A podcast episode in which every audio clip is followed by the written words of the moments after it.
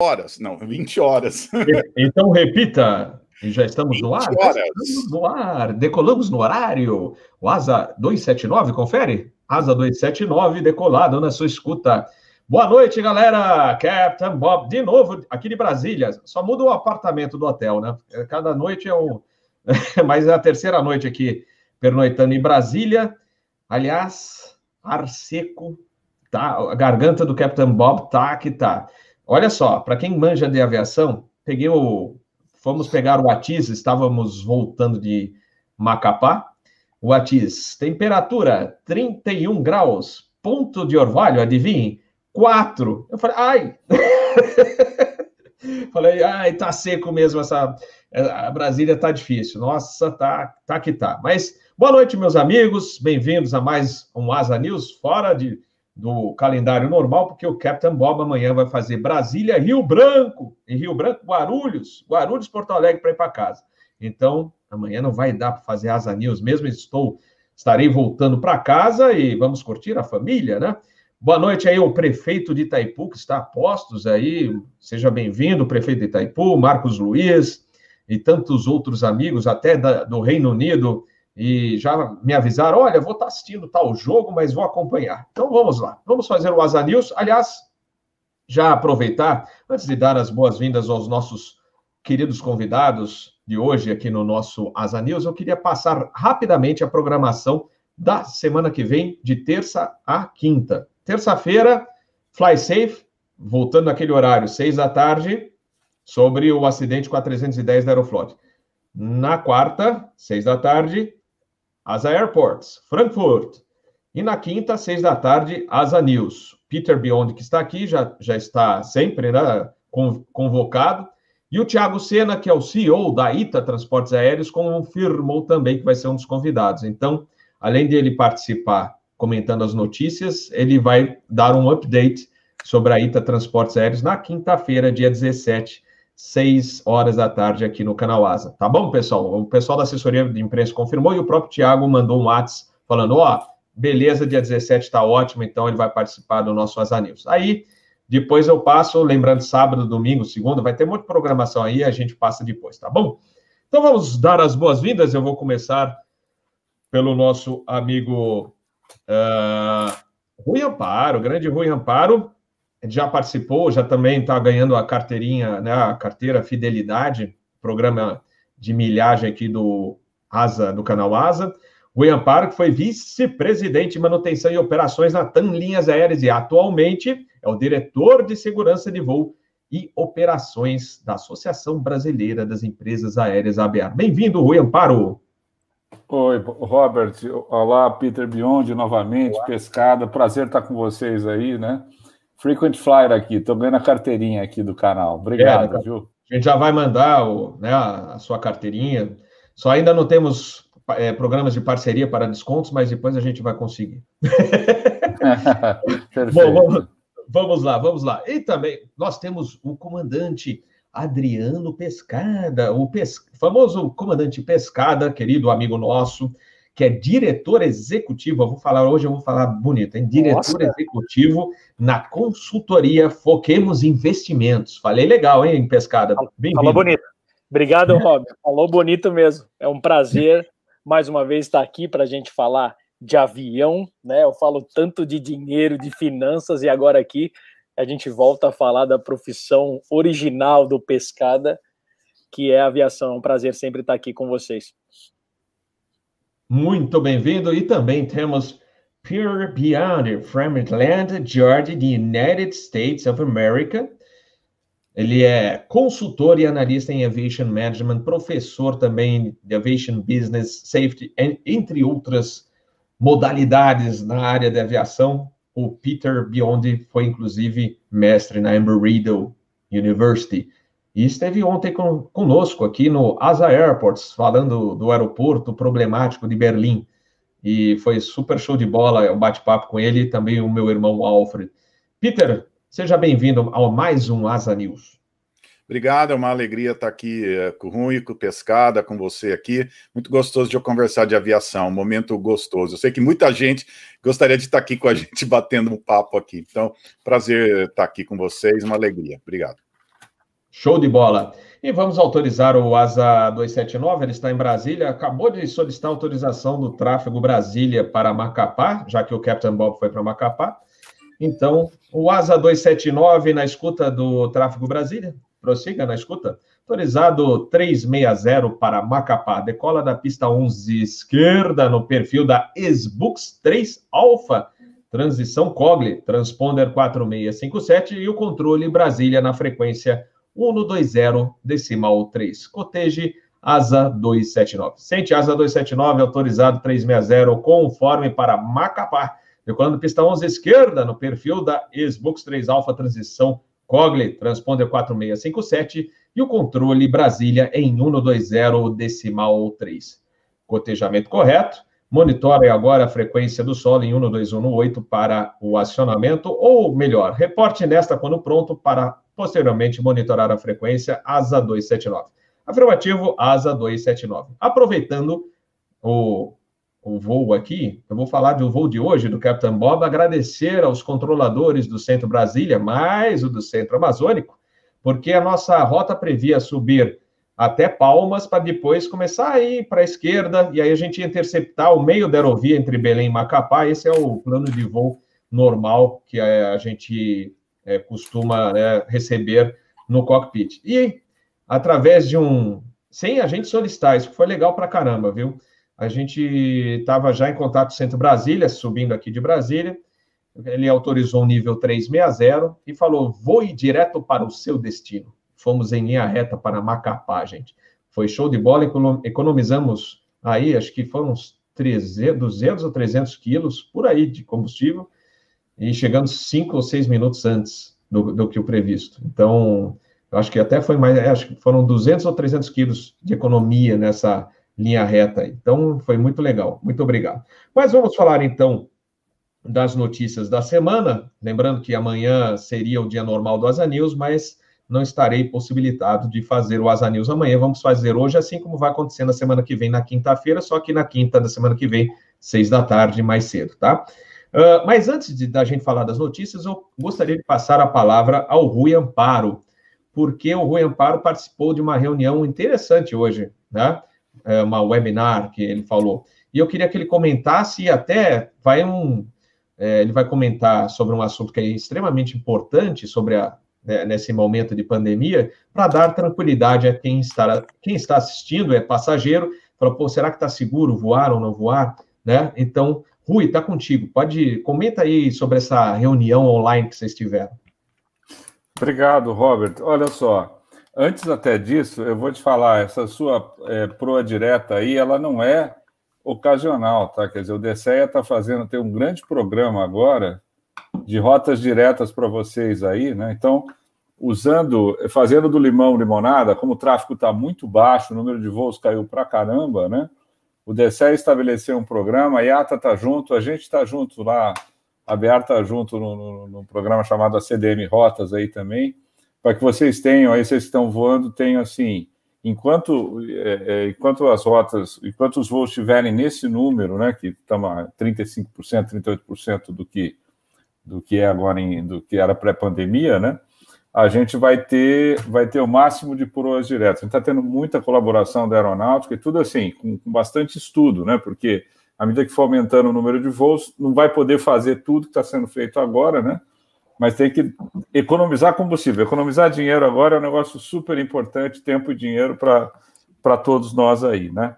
E, e aproveitando, obrigado pela oportunidade, né? Quer dizer, tem todo um, um trabalho conjunto aí da ANAC, é, da SAC, da Anvisa, né, para que você determine, à luz do que a gente tem também no resto do mundo, que você determine os protocolos, né, para que a gente possa dar a segurança sanitária. A gente, eu digo, a indústria da aviação, né, todos nós, as airlines, os aeroportos, a gente possa dar a devida segurança sanitária, né, para o passageiro. Essa segurança ela é feita de, de duas vertentes. Uma é a segurança real, né? Quer dizer, ele tem que estar seguro ali. Nós que somos da indústria, é, nós que temos ligação aí, eu venho de uma família de médicos, inclusive, quer dizer, você, você tem que ter a, a, a garantia de que a segurança está lá. É igualzinho segurança de voo, Robert, entendeu? Você, você primeiro você faz, você faz. né? Mas você também tem que dar a informação, a, o passageiro, principalmente, tem que ter a percepção, o tripulante, a comissária, o comandante, o pessoal de chão, tem que ter essa percepção também, tá? Então, assim, tem todo um trabalho de desenvolvimento de protocolos, obviamente ele começou exatamente no início da pandemia, é um processo evolutivo para caramba, né? Nós estamos absolutamente de olho, a indústria está de olho no que acontece lá fora, né? E só para entrar no que foi hoje, foi um webinar da Airbus, de umas duas horas, explicando como, como que a Airbus está fazendo as coisas, né? Os processos de, de os testes aí, para você ter uma ideia, né? Quer dizer, a Airbus está usando até aviões que estão parados nos desertos aí, né? Para fazer alguns testes eh, sanitários, né? Quer dizer, uma das coisas que eles estão tentando é o avião para no pernoite, você aumenta para caramba a temperatura. Sei lá se isso funciona, mas eles vão testar, tá? É, e foi muito elucidativo, porque no fim do dia, o que garante para vocês que estão voando aí é, e para os passageiros, né? O que garante a sua segurança durante o voo é a perfeita recirculação do ar de cima para baixo e o tal do filtro EPA. Por quê? Rapidamente, vai sem ser muito muito boring aí, muito sem chatear muitos ouvintes aí, né? Se bem que quem gosta da aviação, né? Quer dizer, Lá em cima, lá no 350, você não tem coronavírus, né? Aquele ar que entra, ele entra, ele entra, é, ele passa por um separador de ozônio, né? Porque isso é, é perigoso para a saúde das pessoas, né? E passa ali por um filtro para você limpar, porque como ele vem do compressor, para você limpar qualquer sujeirinha que você tenha é, ele, ele, vem da parte limpa do motor, mas é uma máquina, né? Tem os rolamentos, tudo, né? Então, esse ar entra seco e limpo ali e se mistura com 50% do ar de recirculação na cabine quando você está usando o máximo da tua recirculação. Essa é mais ou menos a proporção que você tem, 50-50 aqui, tá? Esse ar da cabine, ele chega para o passageiro de cima para baixo, e esse é o, isso é o que te dá a, tua, a segurança. Então, você tem uma circulação que é de cima para baixo, o ar é recolhido, volta e passa pelo tal do filtro EPA. O filtro EPA, para você ter uma ideia, foi desenvolvido pela primeira vez para o projeto Manhattan, né, para você ter o ar puro nos caras que faziam bomba atômica lá nos Estados Unidos. O Peter, de repente, sabe melhor do que eu isso aí. E ele tem filtros de várias classificações. Né? Tem, você tem filtro EPA no aspirador de pó da tua casa, só que aquele ali não é para isso. Né? E você tem no centro cirúrgico dos hospitais avançados. O nosso na aviação é o EPA 13, né? que tira 99% das, das é, dos problemas ali, né? Dos bicharocos, né? Vamos, vamos chamar assim, nós que somos de, de outra área, né? E ao contrário do que a gente pensa, ele não funciona por filtragem, por passagem só. Né? Ele foi, é, é, é, por passagem também, por impacto e por movimento browniano, porque você tem que fazer os, os vírus baterem. Então, ele tem uma perda de carga muito grande, o recirculation fan que você e o pescada acionam ali, ele come uma, uma boa energia do, do do seu avião, né? mas é por uma boa causa, porque ele tem que fazer 99%, 99,7% do, do, do, dos vírus encostar em algum lugar, e é, é, que é uma fibra tratada. E é aí que você mata o bicho, não é na filtragem, porque muita gente duvida, fala, pô, mas é muito pequenininho, ele passa. Não, não, não é assim que funciona, entendeu? Inclusive, uma pergunta, só me adiantando, Robert, se me permite, para não ser muito longo, é você, assim, a condição de projeto do avião, isso foi perguntado hoje para uma doutora PhD médica lá que está assessorando a Airbus ali, e foi muito legal porque ela foi muito assertiva. Condição de projeto do avião é avião lotado, não tem problema, ele tá, não precisa fazer separação, né? É, e você, é, o que, porque o que interessa é o fluxo local, condição de design de cada assento que você tem.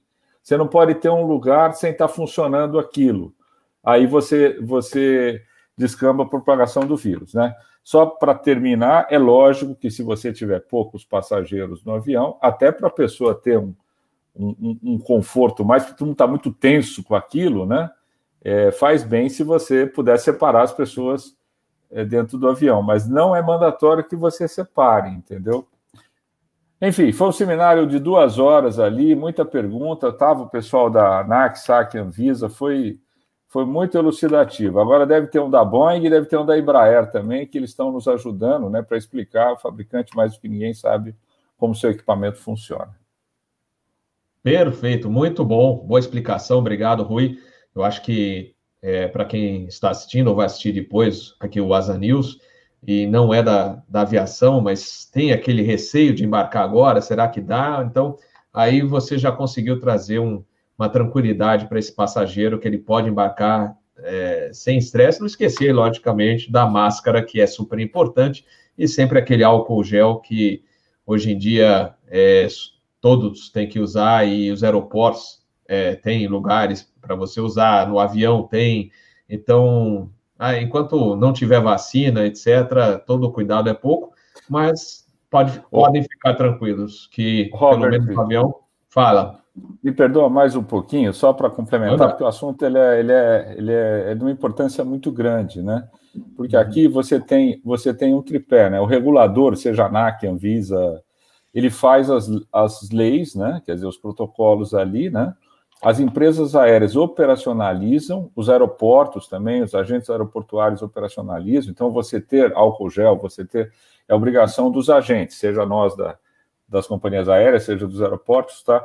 E uma coisa super importante para o passageiro é que, assim, uma das razões dele estar tá tranquilo é ele mesmo, porque a máscara é muito, muito essencial.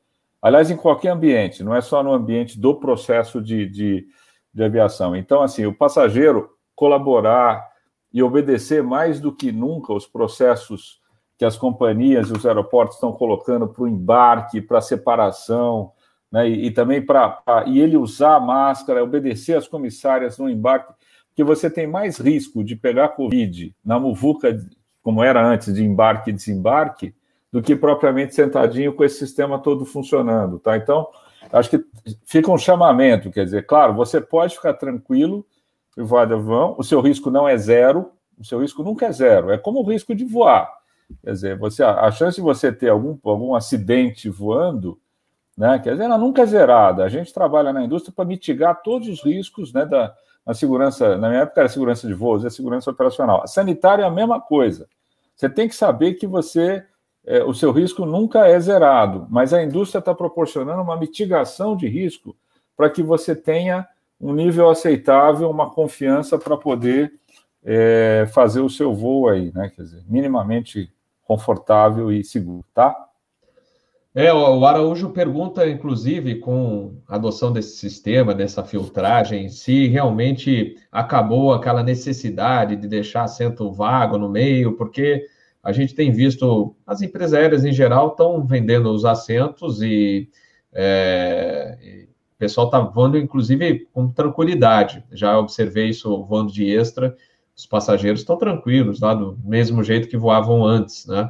Então, acabou ou ainda tem alguma empresa que está... Robert, o que aconteceu é o seguinte, quando começou a Covid ali em março, nós, nós, eu digo o mundo, né? O planeta não tinha a dimensão do que era esse negócio, e muito menos a gente da aviação, porque assim, a aviação estuda vírus há muito tempo. Naquela época lá da, da, da própria SARS, ali, a primeira SARS ali em 2000, que é, é, acho que vocês não estavam na, na, na TAM ainda, mas nós groundamos 5330 ali, porque não tinha, é, não, não tinha tráfego, ele tentou alugar para Taiwan.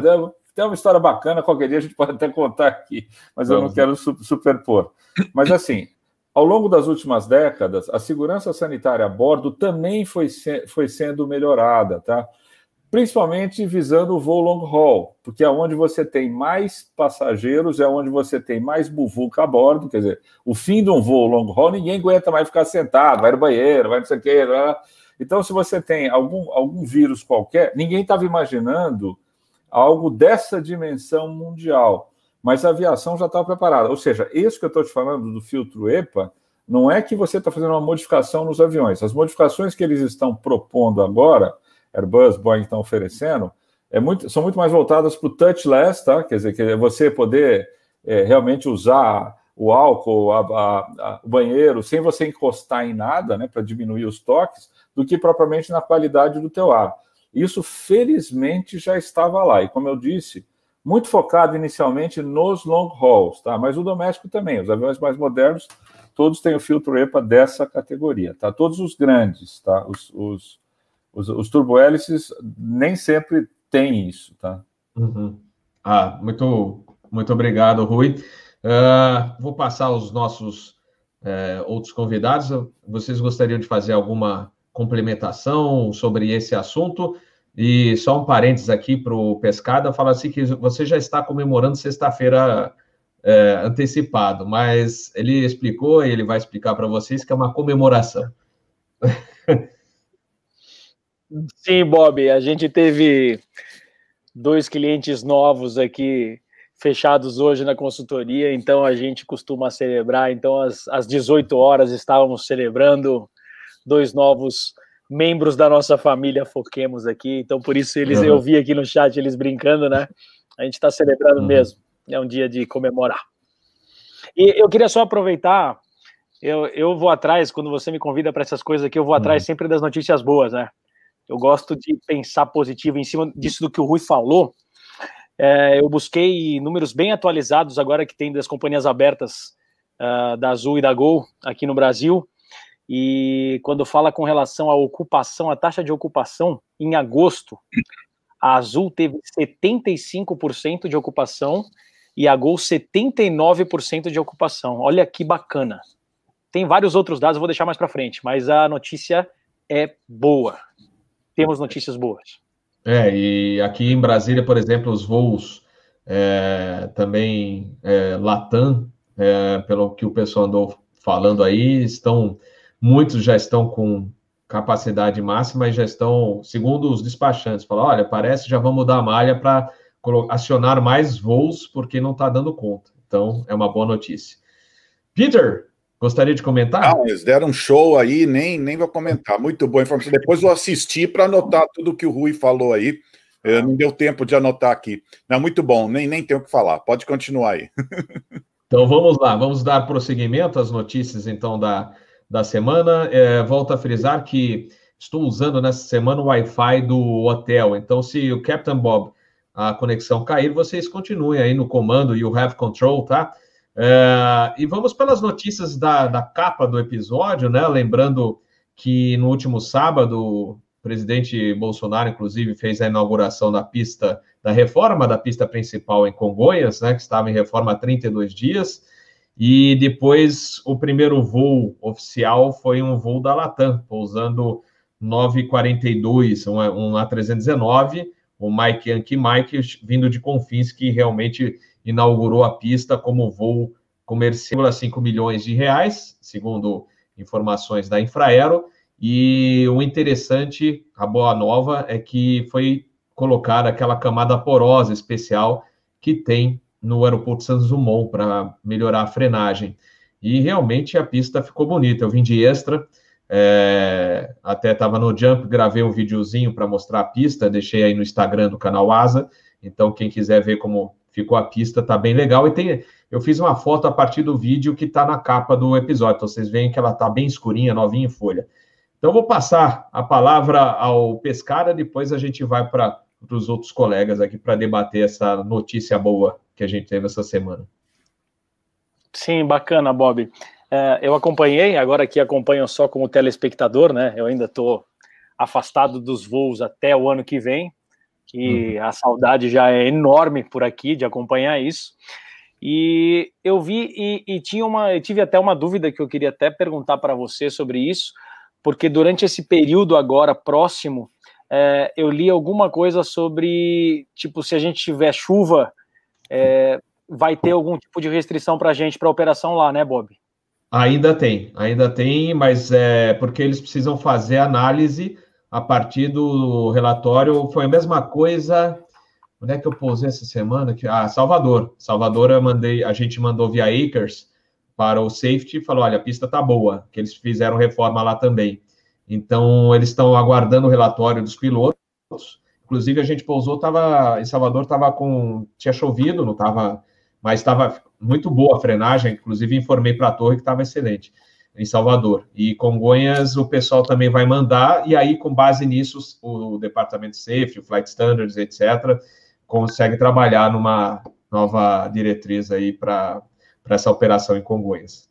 Tá, mas com chuva, com chuva moderada a gente pode operar. Com chuva moderada, bom, eu ainda não operei em Congonhas, uh, é, não, não fiz pouso, e eu vim de, no, no, no, jump, né? Eu só fiz uma ah. etapa no jump de passageiro de extra, né? Mas pelo que o pessoal comentou, que está valendo lá toda a papelada, né, que vem para o voo, parece que por enquanto está seguindo o que estava antes. Então, tá. tudo que está antes está tá, aí continua até o safety e o flight standards é, decidirem, falou, ó, tá tudo certo, mesmo com chuva tá bom, não tá, e aí, é, aí eles vão é, mudar a, as regras, né, para operação em Congonhas a partir dos relatórios dos pilotos. Sim.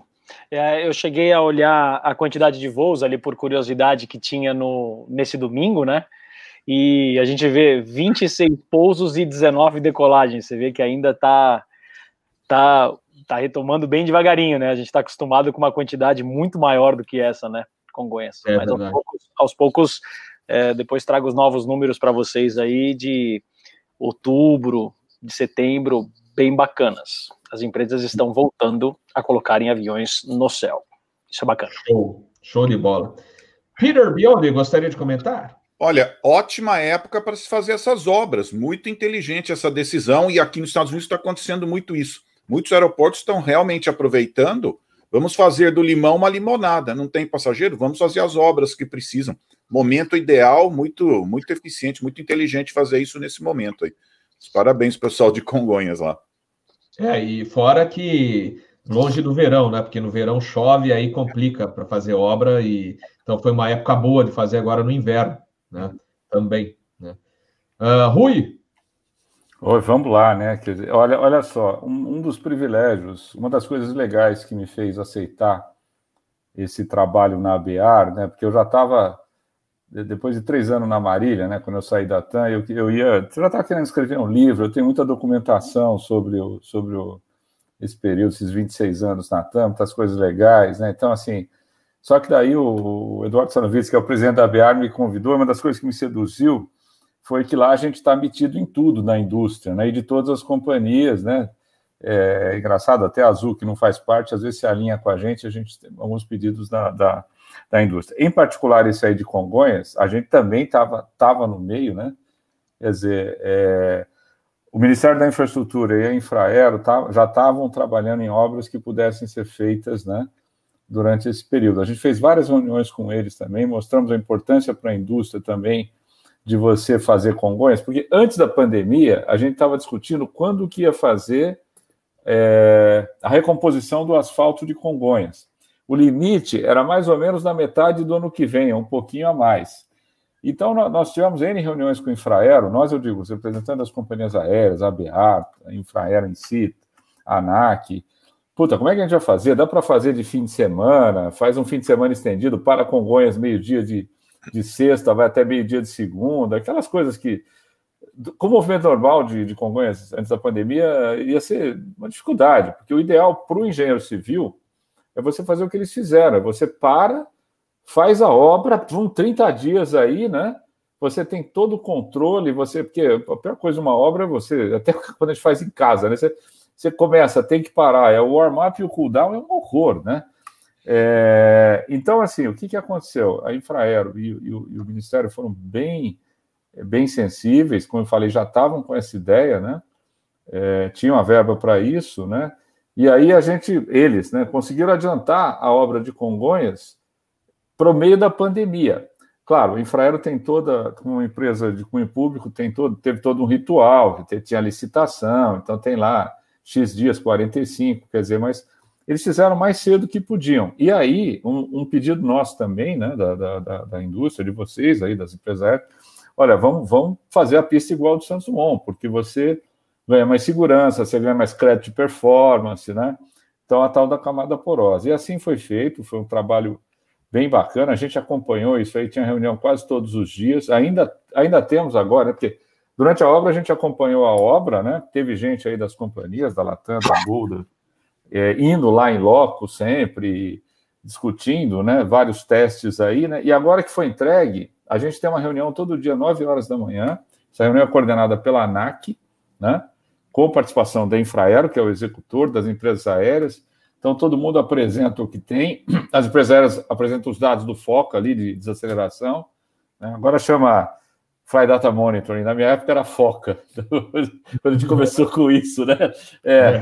Então, assim, para você ver exatamente, então, dia a dia nós estamos vendo. E essa dúvida aí é o seguinte: o asfalto, ele, ele no período de cura dele, né? Ele ele está se ajeitando ali, ele pode exudar, ele pode sair com algumas alguma melequinha. Ali isso é coisa de engenheiro civil, né? Então, assim, você é, você leva X dias para que ele tenha estabilidade. Tanto que quando você faz o asfalto normal e faz o grooving, você tem que esperar um tempo fazer o grooving, né? Que é essa cura. Ela pode ser curto, pode ser longo, tá? Agora a gente foi até beneficiado pelo fato da obra ter sido feita no seco, então o schedule da obra e, e o resultado dela, que foi muito bom, como você falou aí, né? É, e também é, pelo fato de que a, a gente está tá fazendo esses pousos de decolagem iniciais, né? Ainda com o tempo seco. Agora nós estamos torcendo para chover, para você poder fazer a medida, porque é, é fantástico, gente. Você joga ali um balde d'água, ali um barril de água, ele some. Então, na prática, a tua em, quando tiver o steady state, a tua condição wet quase não existe. É como no Santos Dumont. Quer dizer, você precisa já tá um dilúvio, não é com a arca do lado, para ele declarar que a pista está tá banhada ali, né? Então é, é muito bom, claro, que essa precaução da ANAC, da Infraero agora, né? E as empresas estão tão super apoiando isso, né? Ela se justifica. Então você está tendo um, todo monitoramento, todo voo os pilotos são chamados a, a dar a sua opinião, o Foca dá, faz a leitura ali para ver se freou certo, se, se tá tudo, qualquer coisinha analisada ali, né? É um trabalho bem bacana. Todo dia, 9 horas da manhã, começou no dia 7 de setembro, 9 horas da manhã, nós estávamos todos acompanhando e a gente vê muita seriedade. Claro que isso lá para frente, depois que isso tudo tiver curado, sei lá, pode ser 10 dias, uma semana, eu não quero precisar, porque essa é coisa de engenheiro civil.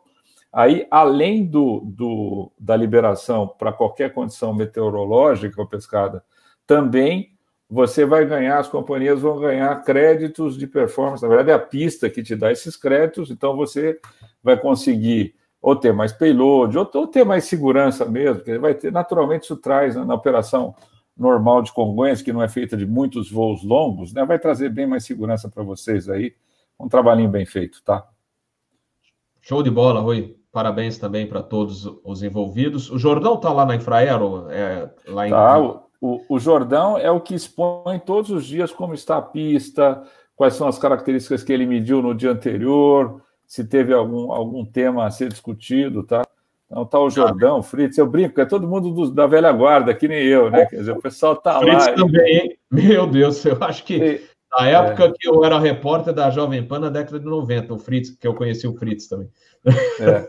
Não, mas você sabe que assim, cabe mesmo, tá? Porque a, a gente, a gente tem que reconhecer, olha, o pessoal de engenharia ali da Infraero, chefiado pelo Capucho, pelo Paulo Peck, eles fizeram um trabalho excepcional de planejamento. Por isso que saiu a obra que era planejada para 30 dias, saiu nos 30 dias, 32 na verdade, que foi planejado, quer dizer, saiu tudo certinho.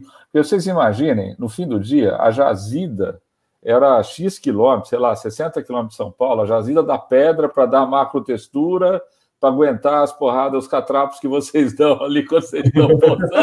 Não, eu, não, eu não sei o que é catrapo. Não sei o que é catrapo, né? Então, assim, e a chuva, e a chuva ali tudo. Então, tem que ser uma pedra especial. E você imagina, caminhões e caminhões trazendo essa pedra de noite para Congonhas, então não pode ser muito tarde, porque senão a, a tiazinha ali a, que acorda faz barulho, é, você tinha que tirar o asfalto. Então, olha, um, um planejamento muito legal, muito bacana, uma hora bacana. E, e, adiantou, né? Porque agora, Congonhas, ele é o motor da retomada, né? É um dos aeroportos assim, junto com Guarulhos, né? São Paulo é onde você tem mais demanda, né? Então, assim, você, ele vai ser cada vez mais importante e principalmente o fato de no ano que vem, a hora que ia vencer essa manutenção da pista, você já está com ela feita. Agora isso vai durar 10, 12 anos, sei lá quanto que dura aí a preocupação já é para a próxima geração. Hein? Que bom, que bom. Legal, muito bom uh, essa discussão aí. Rui, é, hoje está né, trazendo um monte de informação interessante aqui para a gente. Muito obrigado. Estou valendo que você está pagando, né? Cartão fidelidade, essas coisas. Aí, né? Informação extra, né? vai rolar uma aguinha, vai, uma aguinha pelo menos vai rolar na próxima. É, upgrade da executiva. Tá Bom, pessoal, vamos para outra notícia. Mais a, a, foto da capa do, do episódio, além de Congonhas, é Emirates, que vai voltar finalmente com a 380 é, para Guarulhos. Em princípio, marcado, deixa eu ver aqui, para o dia 28 de outubro. Porém, é, vale ressaltar que a Emirates deixou de operar no Rio de Janeiro e aí, é, em outubro, serão quatro frequências semanais. Lembrando que a Emirates chegou a operar voos diários com a 380 para Guarulhos, além de alguns voos com 777 que prosseguiam para Santiago. Esse voo para Santiago da Emirates acabou e acho que tem outro também de Buenos Aires que não sabem se vão voltar a operar. Mas, de qualquer maneira, uma boa notícia aí para o aeroporto de Guarulhos, para o nosso amigo Miguel Dal, que está lá, que o A380 vai voltar em outubro com quatro frequências semanais. Peter, gostaria de comentar? É, eu só estava olhando hoje, vendo quantos voos a Emirates tinha, mais ou menos duas horas da tarde do Brasil, estava com 51 Boeing 777 no ar. Então eles estão, eu estou vendo mais ou menos estão com essa média aí, bastante 777 voando aí. É, então são três frequências. Eu só olhei o horário, é um horário meio ingrato. Eles chegam às 5 e 20 da tarde. Não deve dar para oferecer muitas conexões, né? Porque passa duas horas até passar a imigração e voltar para o check-in. Então a única coisa ruim é esse horário que chega, né? Não deve dar, oferecer muitas conexões, né? Alguém que quer ir, não sei, Buenos Aires, Santiago, né? Então, a única coisa ingrata disso aí, né? E interessante saber que eles têm code share com a Latana, então eles podem oferecer várias conexões para o Brasil e alguns outros destinos aí na, na, América do Sul, né? Então é só isso aí. Show. Pescada. A gente já havia até comentado um pouco disso, né, Bob? Falando, falando do 380, né? E, e o que você tinha comentado lá do Rio de Janeiro. O Rio de Janeiro alimentava Ezeiza e Santiago.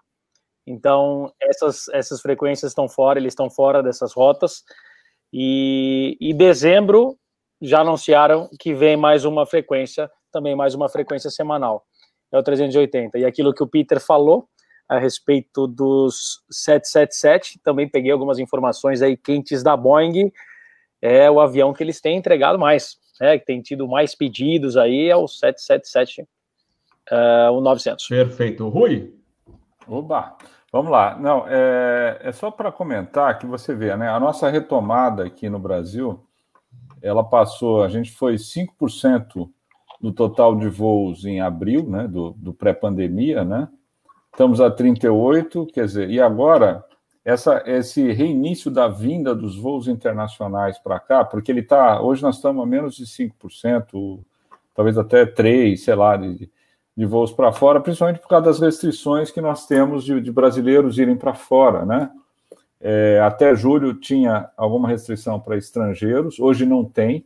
A único requisito é que qualquer estrangeiro pode entrar aqui desde que tenha um seguro de saúde é, válido no Brasil, né? Para não onerar o nosso sistema, o nosso sistema de saúde.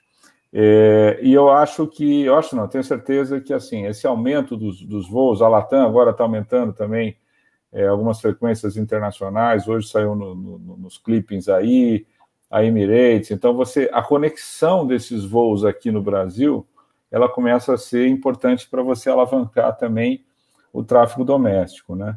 E quanto ao load ser alto, quer dizer, você no mínimo, bom, você, as empresas todas estão andando com prejuízo de fluxo de caixa, né? O pescado aí que é mais especialista financeiro que eu ali, quer dizer, é, mas assim, você tem que fazer o máximo para você pelo menos pagar a tua M1 ou M2, suas primeiras margens operacionais, ou seja, o custo de voar, sobrar um pouquinho, e é, é, um, é um, ciclo é, virtuoso que tem que começar. Ele parte de um prejuízo absoluto, de um fluxo de caixa muito negativo que ainda está ainda tá acontecendo, né? Então, para as companhias terem futuro, né? Você não pode se dar o luxo de ter prejuízo. Né? De novo, isso não é feito às custas de segurança sanitária, a gente precisa sempre deixar bem claro na indústria, não tem trade-off, como não, nunca teve nas, nas, companhias sérias entre segurança de voo e, e, custo, não pode ter, segurança sanitária é a mesma coisa.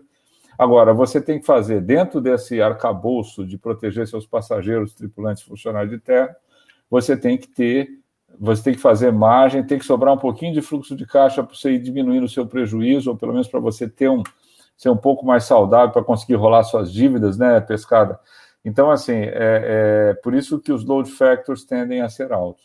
E só para complementar e reforçar o que eu falei, né, quer dizer, essa conectividade internacional, que começa por São Paulo, porque aqui é o, é o, é o, é o centro gerador de demanda, né, e que também vai ser ajudado pela queda é, nos números da, da, doença. É muito cedo para a gente falar que a coisa está é, está bem, ela não está bem, mas pelo menos o, o trend né, de número de óbitos e de, e de é, e, e, de pessoas infectadas ali, ele está ele tá um pouquinho melhor. Isso também, você começa a ter o que eu chamo de ciclo é, virtuoso. Vai levar bastante tempo para a gente voltar a uma normalidade, a gente não pode se iludir, né?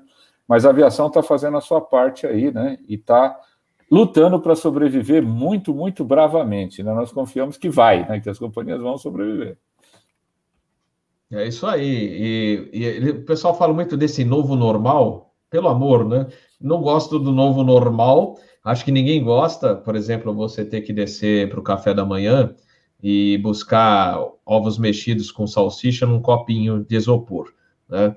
Então, é, a gente espera realmente que essa vacina chegue né, para o mundo inteiro e que a gente possa é, recuperar o nosso velho modo de vida, porque está realmente enchendo a paciência, não é verdade, E pescada e.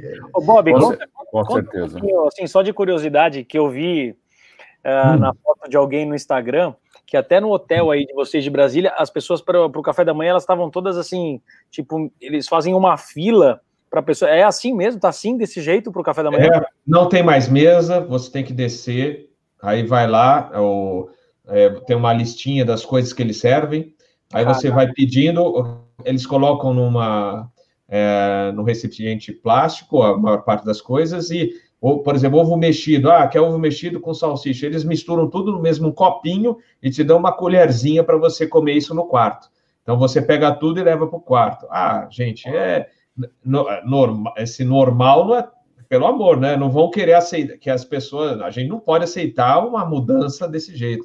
É, é provisório, isso aí tem que ser só enquanto não tem vacina, que as pessoas estão doentes ainda, então é super importante. Agora, certas coisas não podem ser deixadas de lado. Então, ah, que agora não precisa mais lavar a mão toda hora, não precisa passar o gel, não. Isso aí é, uma, é um ótimo hábito que, aliás, lavar a mão é um hábito que tem, tem que trazer desde criança, mas é, são coisas que você pode tomar cuidado, né? Sempre, né? Com muita higiene que você pode levar para o resto da vida. Se você adota ou passou a adotar alguma coisa a mais.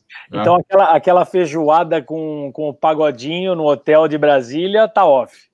Acabou, acabou. Não, e você agora desce, né? Você, ah, quero jantar no, no hotel. Você vai descer, eles têm três ou quatro opções de, de prato lá, é, acho que são três. Você escolhe lá, paga e volta para o quarto. Aí ele te liga, ó, tá pronto, desce para pegar ó, a, a comida que tá pronto, tudo embalado, tudo fechado com isopor, e aí você leva para o quarto para comer.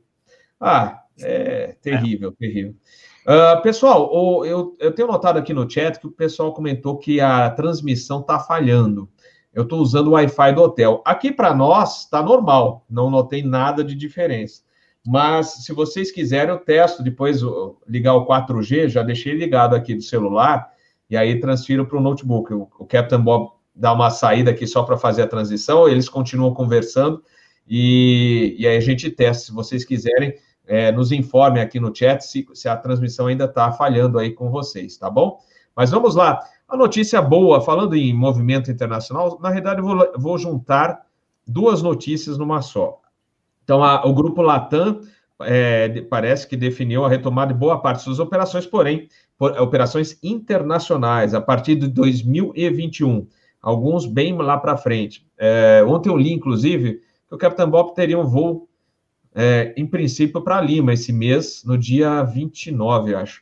Só que eu li ontem que o Peru ainda não autorizou, parece, né, movimento internacional lá. Então pode ser que o Captain Bob nem vá, porque é, acho que vão deixar para o dia 1 de outubro a liberação desses voos para Lima. Mas eu estou vendo aqui vários, Barcelona, é, vamos ver aqui, já voos com reserva. Bom, falando de reserva, mas o importante é que são 11 voos. Tem Barcelona, que estão já tocando no assunto, Johannesburgo, é, Santa Cruz de la Sierra, mas, em princípio, isso no, no ano, de, no ano que vem, né? A outra notícia boa é que a gente até vou pedir para o Peter é, iniciar o comentário sobre isso, é que o, os Estados Unidos anunciaram que poderão flexibilizar a entrada dos brasileiros a partir da próxima semana. É verdade ou não é? Aí eu deixo para você comentar as duas numa só. Peter, começando por você. É, é, é, duro ser jornalista, porque você quer ver se a notícia é notícia mesmo. Eu fui, eu passei quase uns 40 minutos procurando essa notícia em inglês em lugares americanos. Não achei. Começou na Veja no Brasil, foi para outros lugares brasileiros, não achei. Liguei para amigos no aeroporto aqui de Atlanta. Vocês sabem disso? Ninguém sabe de nada. Embora eu gostaria muito que fosse verdade, eu ainda não vou comemorar e nem comentar, porque não é notícia ainda. É um, um boato que alguém ouviu de alguém de um consulado, acho que é aí no Brasil. Então, não é notícia. Embora a gente esteja torcendo, não é notícia ainda. Então, eu só queria falar isso. Vamos... É, eu achei estranho, porque. Não é, é notícia ainda. É, eu achei estranho porque os Estados Unidos ainda a situação é complicada, né, do, do coronavírus. É. Eu achei meio. Não, não achei nada. Fiquei 40, 50 minutos, fui nos sites que você deveria ver essa informação, não vi nada oficial. Por enquanto, é uma. É uma talvez alguém pegou alguma informação séria, mas não está não tá oficializado. Vamos torcer, né? Mas não tem, é. não é notícia ainda. Vamos esperar virar notícia.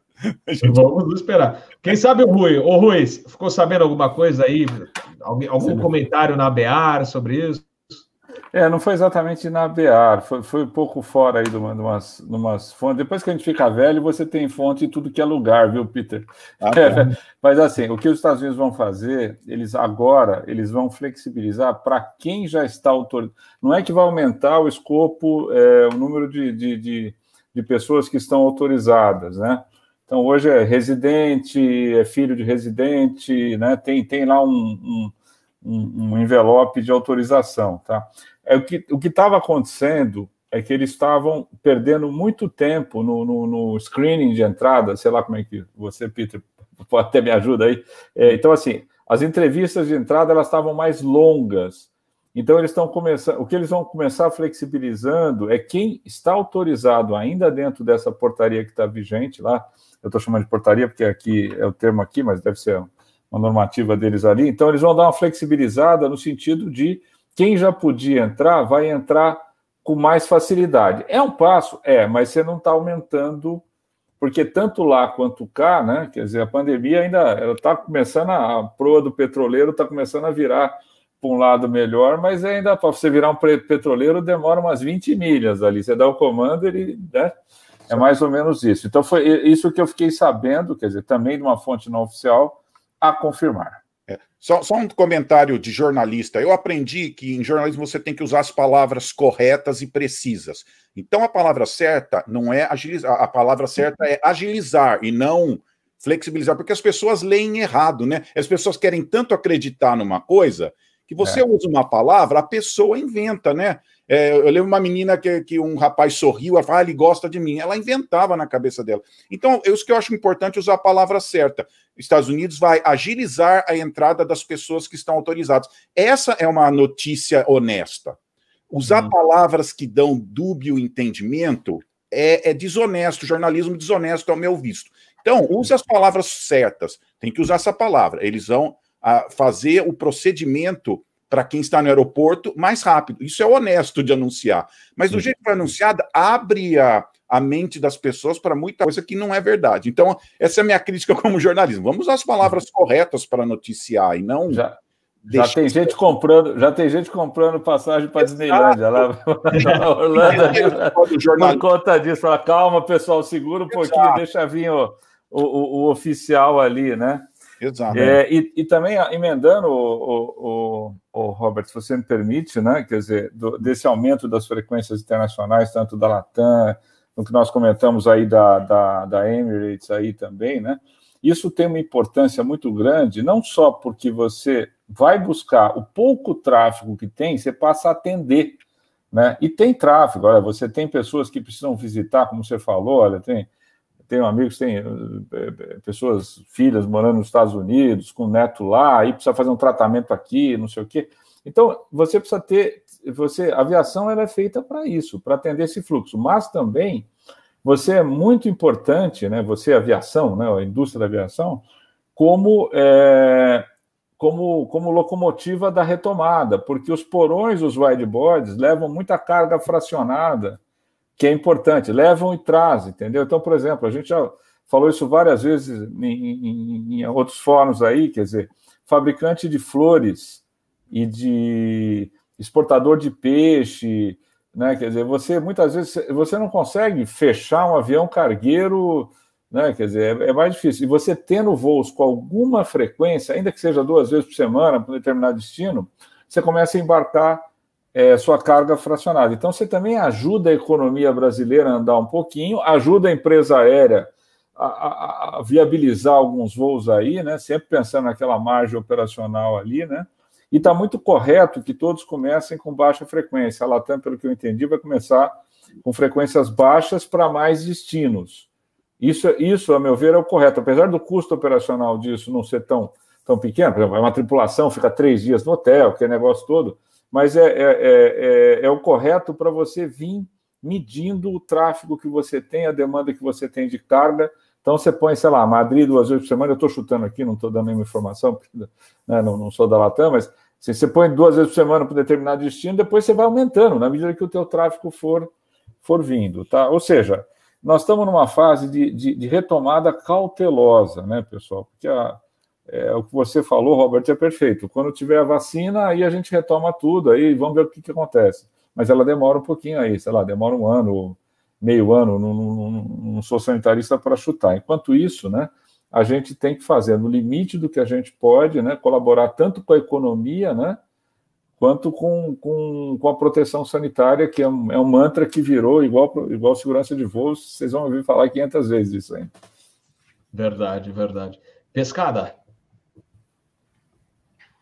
É, eu hoje tive uma reunião com o pessoal da Pearson, que é uma empresa que relacionada à educação, não tem muito a ver com aviação aqui, mas eu falo isso porque a gente aqui na aviação fica esperando essas notícias de liberação logo, né, ansiosas assim.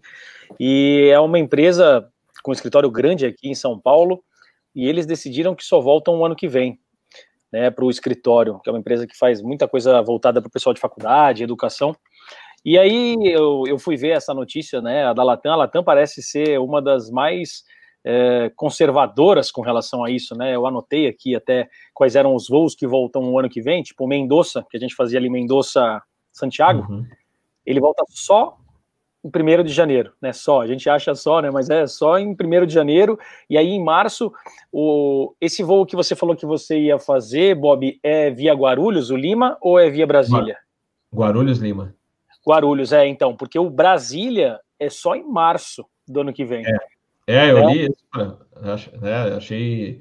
É, inclusive, não, nem é pessoal Brasil, né? É o pessoal do Peru que faz esse aí. Sim, Sim, é. é. eu vi, a minha esposa acompanha também em alguns grupos aqui que ela ainda tem do pessoal da Internacional, tem alguns voos já desse que não é mais uh, que não é mais tripulação brasileira, né? Que era o que a gente costumava fazer e não é mais, né? É, não, eu, mas o voo do Peru, né? Esse Lima Brasília já era uh, já era feito pelo pessoal do Peru mesmo, da Latam Peru. Sim, então... e, aí, e aí o ano que vem eles deixaram o Barcelona e o Joanesburgo só a partir do meio do ano que vem. No ano, isso, isso. Você vê que é bem distante dos nossos olhos, né? A gente fala, caramba, quanto tempo para demorar para voltar. Mas é é uma atitude que é tipo conservativa no momento desse, né? A gente quer mas, que isso imediatamente, mas está bem longe ainda, né, da gente. Mas olha, pescada, se você me permite, se você me permite, olha, é, tudo que acontece dois meses, de dois meses para frente, né, virou futuro distante. Então, Sim. na verdade, a companhia aérea ela precisa ter um, uma, uma, um planejamento e é natural que ela seja conservadora. Você vê, por exemplo, vocês estão falando da América do Sul, né? Tem um filho do amigo meu está desesperado para ir para a Colômbia, né? E aí quando você vê tem restrições sanitárias nas cidades, então não pode ir brasileiro um determinado lugar que ele vai, né? Ele tem a, a esposa dele está lá e ele está aqui, né? Então você olha, olha o drama, né? ainda bem que eles não têm filhos. Então assim, Peru, Argentina, você está muito na dependência das autoridades locais irem liberando. Então, especialmente o Peru, é, é, ele é o pior país da América do Sul em termos de, de, ainda não ter conseguido controlar a doença minimamente, entendeu? Então, assim, aí é natural que tudo esteja fechado. A companhia aérea faz os seus planejamentos, mas de repente o voo do Bob aí não vai acontecer, não vai acontecer para Lima, tá? E também quando você fala que a Latam, que é o Brasil está sendo conservador, né? Porque as companhias aéreas estão estão mais ou menos assim aqui, né? É, por exemplo, quando você compara com os Estados Unidos, os Estados Unidos teve a menor taxa de decaimento de voos. Por quê?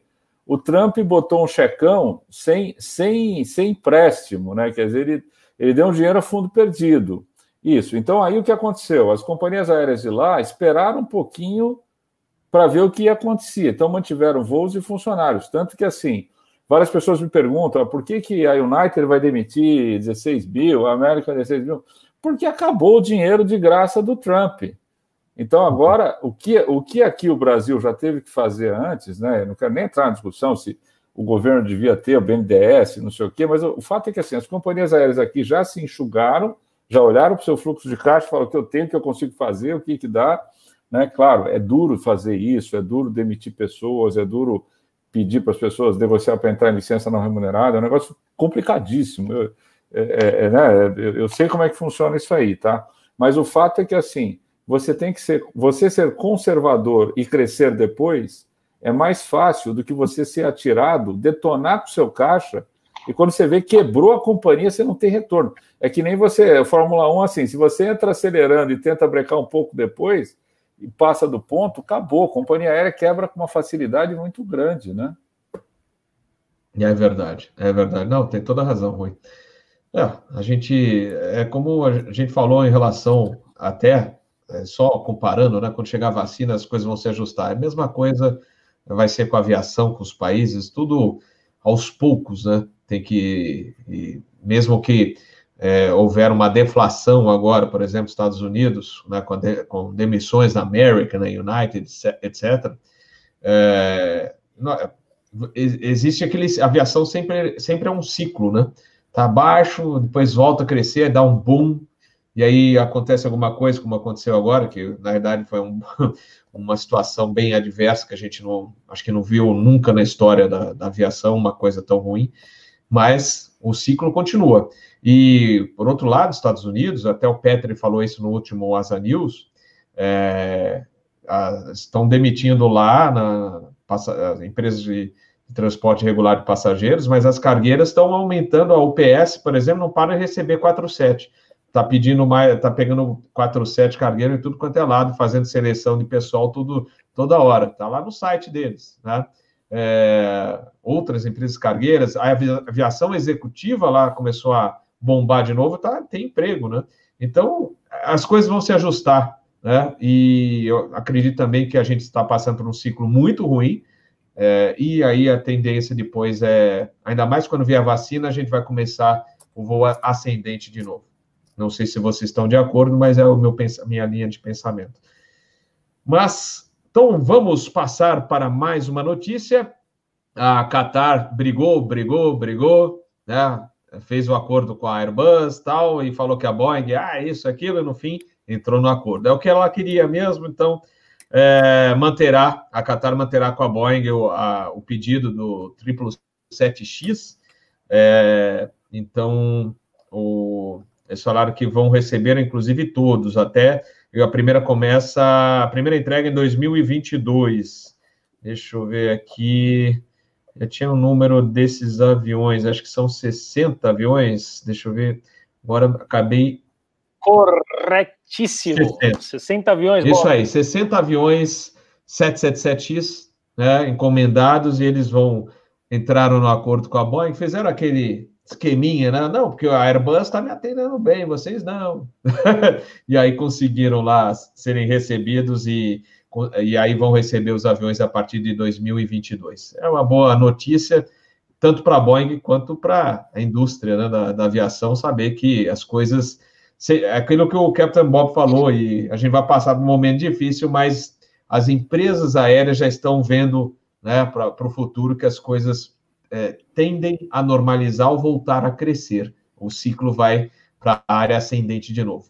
Rui, gostaria de comentar? Olha, eu acho que o, o 777 ele é uma máquina super importante nas retomadas, né? Quer dizer, você vai ser, você vai ter, porque a retomada que eu falo é, é um pouco mais ampla, né? Como você falou, vem a vacina, mas até que a situação é, se estabilize, né? Como demanda, muito, embora assim, o que você falou é verdade também. Pode aparecer muita demanda nova aí, pode aparecer companhia nova também, pode aparecer nichos, assim como fora do nosso segmento, né? Magazine Luiza Online, essas coisas, você está tá fazendo muito dinheiro agora, numa hora né, que todo mundo está perdendo, né? Então, assim, vai ter, vai ter alguma coisa muito, é, muito interessante acontecendo e você vai demandar muito de ter o avião certo na rota certa, porque agora o nome do jogo, desde já, é você, um, não deixar demanda na mesa. Se um passageiro queria voar e você não levou, você perdeu dinheiro e não atendeu o cara, não prestou o serviço que, que precisava, tá? Ou se você colocou um avião, é, o 777, para levar cinco pessoas, você perdeu dinheiro também. Então, o jogo das empresas de planejamento, de, de, é um negócio muito delicado, e ele oscila entre o cost per trip, né? Quer dizer, a rota curta você coloca um ATR, né? A Azul colocou ATRs para fazer Campinas Porto Alegre no começo da pandemia, porque cost per trip. Você tinha 30 passageiros, e esses 30 passageiros é que você é, é, você conseguia naquele avião fazer lucro.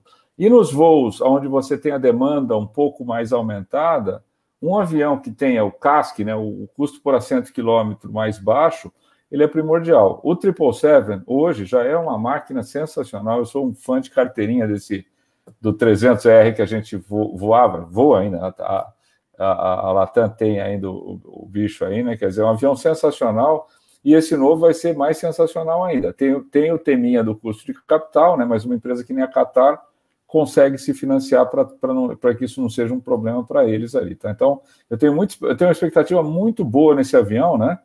E cá entre nós, né, a Boeing está merecendo fazer um acerto colossal, né? Depois de tanta dor de cabeça, olha, é, é, é, eu, eu cresci, gente. A gente falou lá para aquele, né, para aquele colega lá que, que é especialista em 727, que eu esqueci o nome dele, da, Sérgio Gonçalves.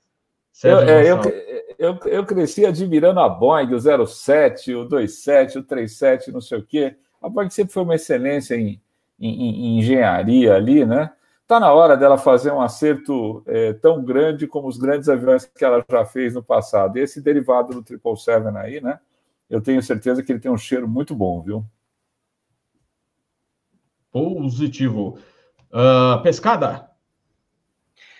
É uma baita aposta da Boeing, né? E tem dado certo. E aí a ideia do pessoal da Qatar é realmente trazer esse 777X para substituir a frota já de 77 deles, que eles têm os antigos. E por, por curiosidade, aí, aos que não sabem, o, esse 777 é aquele que tem um janelão, né? Aquele janelão maior do que o que a gente está acostumado.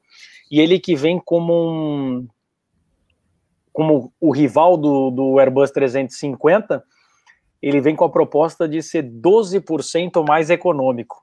E aí tem aquela parte agora da a parte da promoção, né? Tá tendo promoção na pandemia. Então esse 777 aí que vinha em 2009 por 300 milhões de dólares está na pechincha de por volta de 200 milhões de dólares.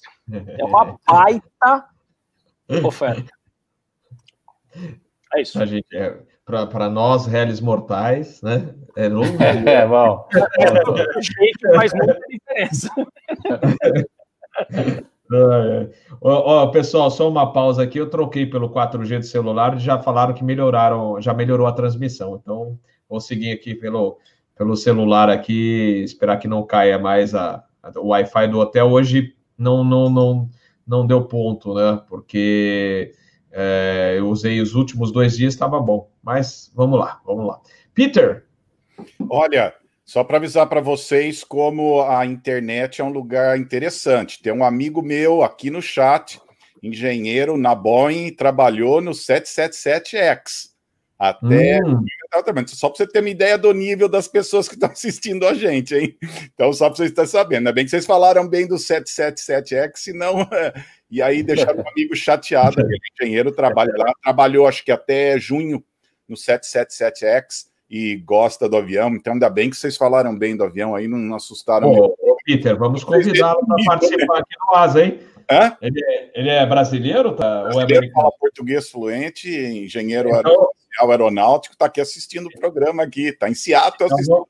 Então, você tem uma ideia, hein? Tem gente de Seattle no programa. O senhor está convidado, que está assistindo aí, a participar aqui do Asa News com o Peter e a toda a galera.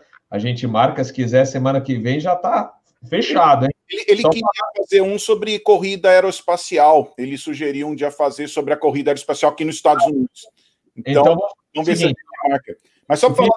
Ah, fala. O Peter, rapidamente, já vou mandar um recado para ele. Dia 20, tá. já, vale para todo mundo. Dia 20 à noite, é, o domingo à noite, em vez de você assistir aquelas porcarias na TV aberta, é, assistam aqui no canal Asa. A gente vai falar sobre corrida espacial, voo suborbital e também até sobre OVNI. O, o, o pessoal da revista UFO vai estar aí de novo. Então, vai ser um bate-papo só para falar de coisa do espaço, o que, que acontece no espaço, o que, é, que é verdade, o que não é. Então, é, esse, é, já está convidado para esse episódio, vai ser no domingo, dia 20 é, se não me falha a memória, às 21 horas ou 20 horas Brasil, mas aí eu passo certinho aqui até para o pessoal que está assistindo.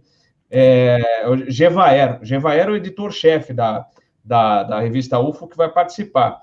Então, é, e mais o pessoal que curte espaço, tal, o Marcos Palhares também, que é, vai ser um, um dos primeiros brasileiros a irem no voo suborbital da Virgin quando sair. Então, ele vai, vai estar junto com a gente. Mas então, só da Qatar é. aqui, só comentar Qatar aqui que eu não terminei. Então, só, só, uma coisa interessante, eu fui ver a frota da Qatar de 777 e é uma frota a média aí de 6.5 a 7 anos, não é uma frota tão velha. Mas eles têm pelo menos umas 20 aeronaves que são de 2007 a 2010. Então vamos supor que eles comecem a receber os aviões novos daqui dois, três anos, uh, provavelmente vai, vai substituir essas aeronaves que vão estar com 13, 14 anos de uso, né? Então parece que está bem planejado, eles, eles querem ter uma frota uh, nova, né? Então, uma outra coisa interessante da Qatar, eles estão investindo muito na internet de alta velocidade, né? E isso é uma coisa interessante que quando lançou o A220 aqui na Delta, eu fui lá assistir, fui, fui participar de uma visita no avião, tudo. E eles falaram uma coisa interessante, falou, a gente fez uma pesquisa, porque esses aviões aqui da Delta têm a melhor internet, o melhor carregador de bateria, tudo. E eles falaram que eles fizeram uma pesquisa, falaram, ninguém liga para comer, mas todo mundo liga para a internet.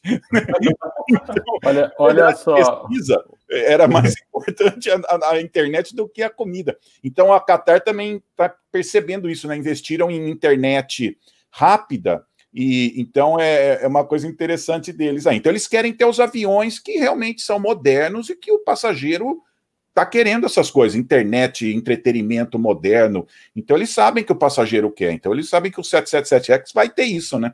Pode falar Olha aí. Só. Aí.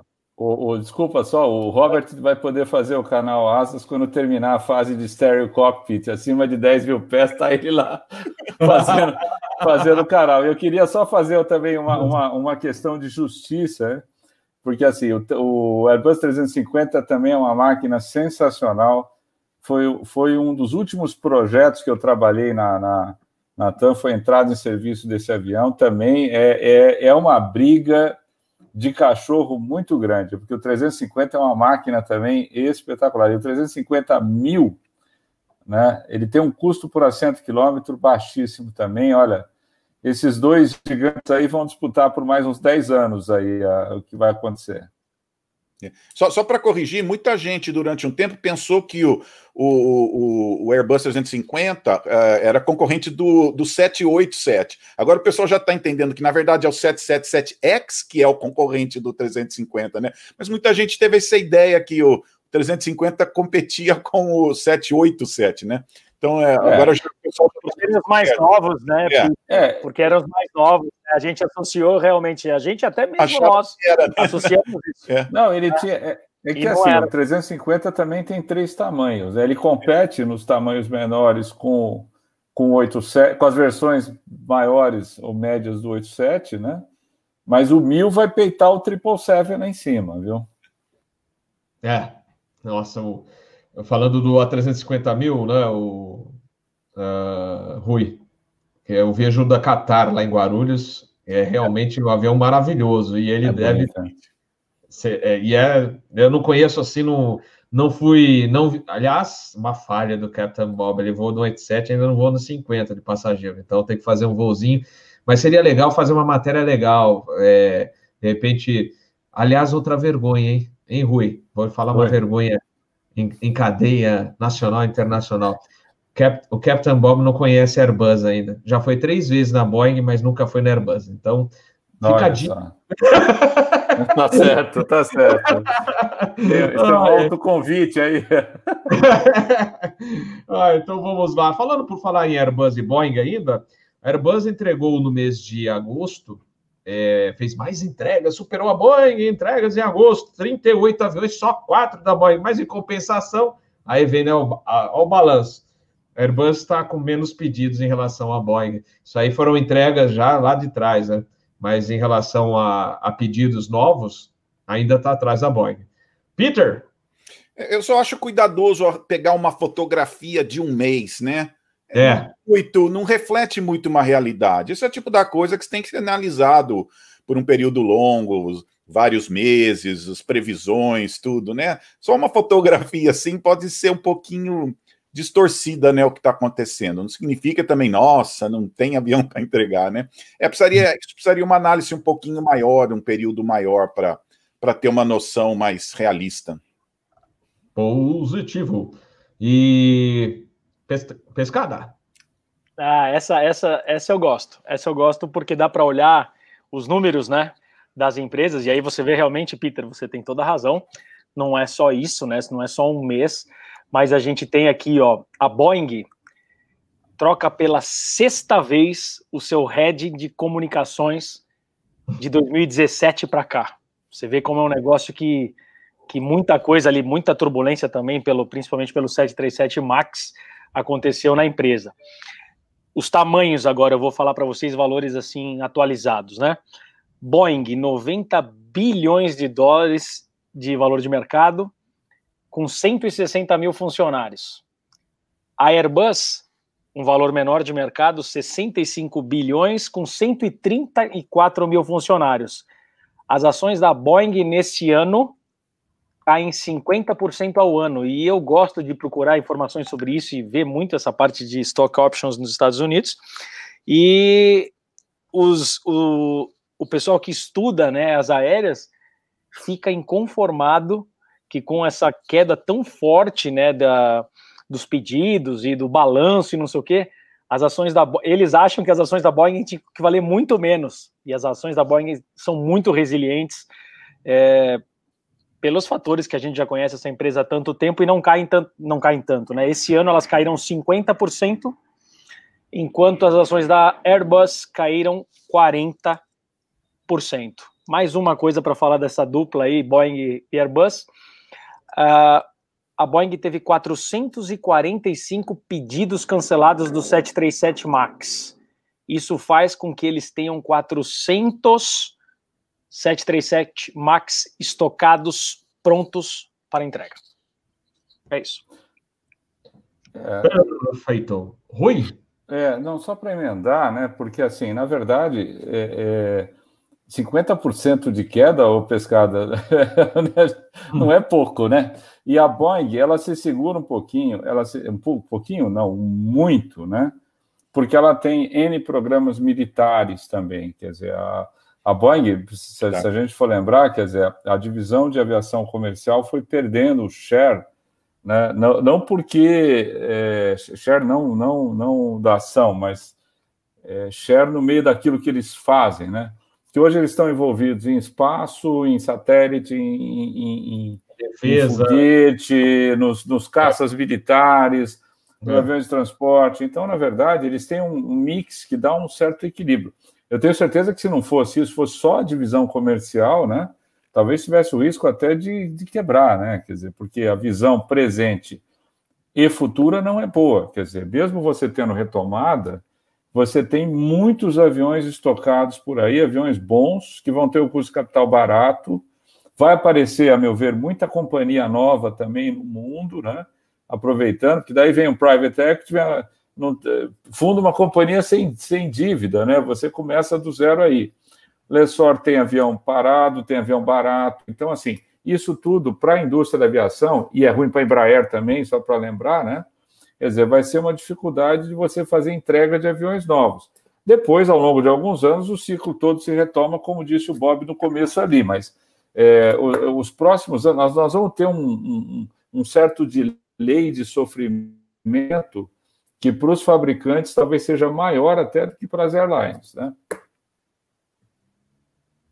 Pois é, pois é. Eu, e uma das notícias também preocupantes é, são os problemas encontrados, né? A gente, ainda falando Boeing, Airbus, mas no caso Boeing, além do 37 MAX, agora o 87, né? Que até o Eduardo Berenstein já comentou aqui é, sobre esses problemas encontrados em é, 8 ou 10 aviões, mas pode se estender aí outras revisões, até 900 aviões, é, que foi divulgado aí pela imprensa na área de aviação. Então, é, não bastar, a gente lembra, né? Não, não basta aquele. Lembra do período do, do problema das baterias, né? Da, da, da, parte de, de fogo, que os aviões ficaram groundeados e só falta, né? Ter que parar 900 aviões é complicado, né? Na, na atual situação. É, Rui gostaria de, é, de comentar o assunto?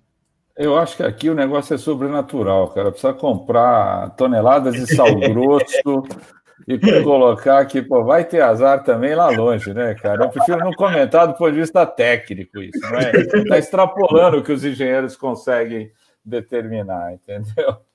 Vou é, deixar para o Peter aí, vai, Peter, comenta para mim aí. Essa Eu não consigo, eu não consigo. Peraí, peraí, ó, peraí, ó, fazer. É, é por aí. Eu, é. eu, entendo, mas ó, eu me informei bastante sobre esse caso aí, então vou dar informação aqui de primeira, tá? Uh, então, realmente, o problema novo que acharam foi no estabilizador horizontal, né? Uh, o que eles falam é, é, o problema é desde fevereiro, né? Tem uma equipe de, de que faz controle de qualidade. Os aviões são checados o tempo todo. De vez em quando alguma coisa escapa, mas tem equipe que está lá checando tudo. A construção de avião é, é uma coisa cirúrgica. Está falando com o meu amigo, ele não pode entrar dentro de um avião nem com caneta no bolso. Você não pode entrar nem com caneta, com medo que caia a caneta e entre no equipamento. É um, é um trabalho cirúrgico uh, construir avião. Então, é, é, muito sério. Então, o que eles falaram é o seguinte: que os componentes foram fixados com muita força, o que pode afetar, não é um problema para agora, mas vai afetar a fadiga prematura da estrutura, uhum. entendeu? Então, não é um problema que tem perigo de agora, mas o avião vai durar menos, vai ter que fazer manutenção pesada no futuro, né? Então, esse é o problema, é que pode gerar uma fadiga prematura daquela área, né? Então, uma coisa interessante na fabricação de avião é que tem uma coisa que chama o torque wrench, né? Tudo que você vai no, faz no avião de manutenção, eu vi os, os, os, mecânicos trocando pneu, você sabe exatamente o torque. Você regula a, a, aquela ferramenta exatamente. Então, tudo tem um torque. Mas o meu amigo estava falando, meu amigo da Boeing, não é um número apenas, tem um range, né? Às vezes esse torque tem porque é difícil ter essa precisão exata, né? Você tem que fazer de um certo número até um certo número que eles te dão. Dentro daquele número tá tá certo. E o que acontece às vezes com o avião é que você muda os equipamentos de fabricação, porque é muitos anos tem tecnologia nova, né? Então me parece que eles podem é, ter mudado alguma coisa no processo de fabricação e nesse processo de fabricação uh, usaram talvez uh, componentes, uh, usaram mais força para montar essa parte do avião, né? E eu tenho até aqui a, a seção 47 e 48, junção 47 e 48. Então, esse é o problema da, da, de quando você está é, tá montando avião, porque às vezes o processo de fabricação vai mudando durante os anos, porque surge tecnologia nova, né? Vamos fazer mais eficiente, melhor. E às vezes, nesse processo novo de fabricação, pode ter um learning curve, né? Um, um, um período que você vai aprender, né? Então, geralmente, a equipe de, de, quality assurance, né? Eles ficam mais de olho quando você está usando e pegaram. Então, então não é que não pegaram, eles pegaram o problema. Mas só para falar, não é um problema imediato, é um problema que vai causar problemas futuros no avião. E claro, você não quer daqui 5, 6, 7 anos o pessoal reclamando que o seu avião está dando problema, né? Então você já resolve uh, desde o começo. Então, não precisa fazer um drama, ah, o avião tem um problema. Não, eu, eu acho que é, é o contrário. Olha, eles, eles, acharam um problema. Então, isso que é, tem que dar mérito por terem procurado e achado o problema, né? Então, não fica olhando só no negativo, ah, esse avião tem. Não, é o contrário. Olha, esse avião tem uma equipe que fica de olho e acharam um problema. Então, eu vejo pelo lado positivo da seriedade na construção de um avião. Mas só para vocês saberem, é coisa muito séria. Esse meu amigo está falando para ele entrar num avião lá, ele tem que registrar. É muito. Não pode nem pessoas entrarem num avião, assim, lá na fábrica. Tem, eles sabem exatamente quem está dentro do avião. Então, é uma coisa muito bem feita. Eu vejo isso como um, elogio deles terem achado o problema, né? E não uma olha, crítica que tinham. Olha só, se o Robert me permite atropelar o pescada ali, eu falo pelos cotovelos, viu, pescada, você vai me desculpar. É que assim, o meu comentário não, não foi sério. Vai, agora, pescada, toma mais uma cervejinha. É, toma mais uma, toma mais uma, é que eu tô, com inveja, vai, tô com inveja de você, viu, pescada? Eu, não, não é. é só para referendar que o Peter está certíssimo com isso, né? O que, o, que, o que acontece, pessoal, na aviação, você tem, é, é, como qualquer máquina, né? Você tem uma vigilância muito grande, né? Quer dizer, os, os, os controles, as garantias o quality assurance das, das empresas, é, tanto as dos fabricantes quanto das engenharias e dos, e dos operadores, que se conversam o tempo todo. Então, você descobriu uma pequena trinca, não sei aonde, você comunica com o fabricante, ele faz evoluir o projeto e vai. Algumas coisas são traumáticas, né? Como foi o, o Will Flutter nos Electra, como foi o reverso aqui no Fokker 196, quer dizer, algumas coisas, infelizmente, como foi o Max, você descobre de uma maneira muito traumática, mas você descobre muita coisa também nessa interação, né? E, e, que evita problema lá na frente, como disse o Peter, tá? O que acontece agora é que a indústria, e em particular a Boeing, está né, tá em carne viva, quer dizer, ela está com os repórteres em cima dela. Então, um problema que seria tratado, talvez, entre a, a Boeing, a engenharia das empresas, e que se converteria, no fundo, num, num, numa compensação financeira da Boeing, ou então eu faço o trabalho, eu mando uma equipe, quando for tiver que trocar determinada peça daqui, às vezes daqui a 10 anos a Boeing fala: ó, daqui a 10 anos eu vou, eu troco essa peça, porque ela não vai durar 20, ela vai durar 15. Então eu vou trocar com 10, eu vou fazer de graça para você. São acordos comerciais que eram feitos o tempo todo. Isso acontecia conosco ali na, é, é, na TAM com alguma frequência, entendeu? Quer dizer, você. Não é que você gosta de ter, mas você é, descobre antes. Né? Só que agora, como por causa do Max, né? Que ficou, ficou um negócio horroroso no mundo, e essa demora está mais horrorosa ainda, mesmo que ela seja é, para o bem da segurança, porque as autoridades estão, seja discutiram aqui, as autoridades é, estão em cima, a própria Boeing não quer é, correr nenhum risco, não sei o quê, mas essa demora, no fundo, está deixando o mundo impaciente. Então, todo avião, e se tiver qualquer problema no 777X ali, Puta, os repórteres vão cair em cima, cara. Ah, achei uma verruga na ponta do nariz do engenheiro ali. Então, assim, eu não estou dizendo que é bom ter problemas, mas eu tô, estou dizendo que é o seguinte: quer dizer, deve ter uma hipersensibilidade no momento, né?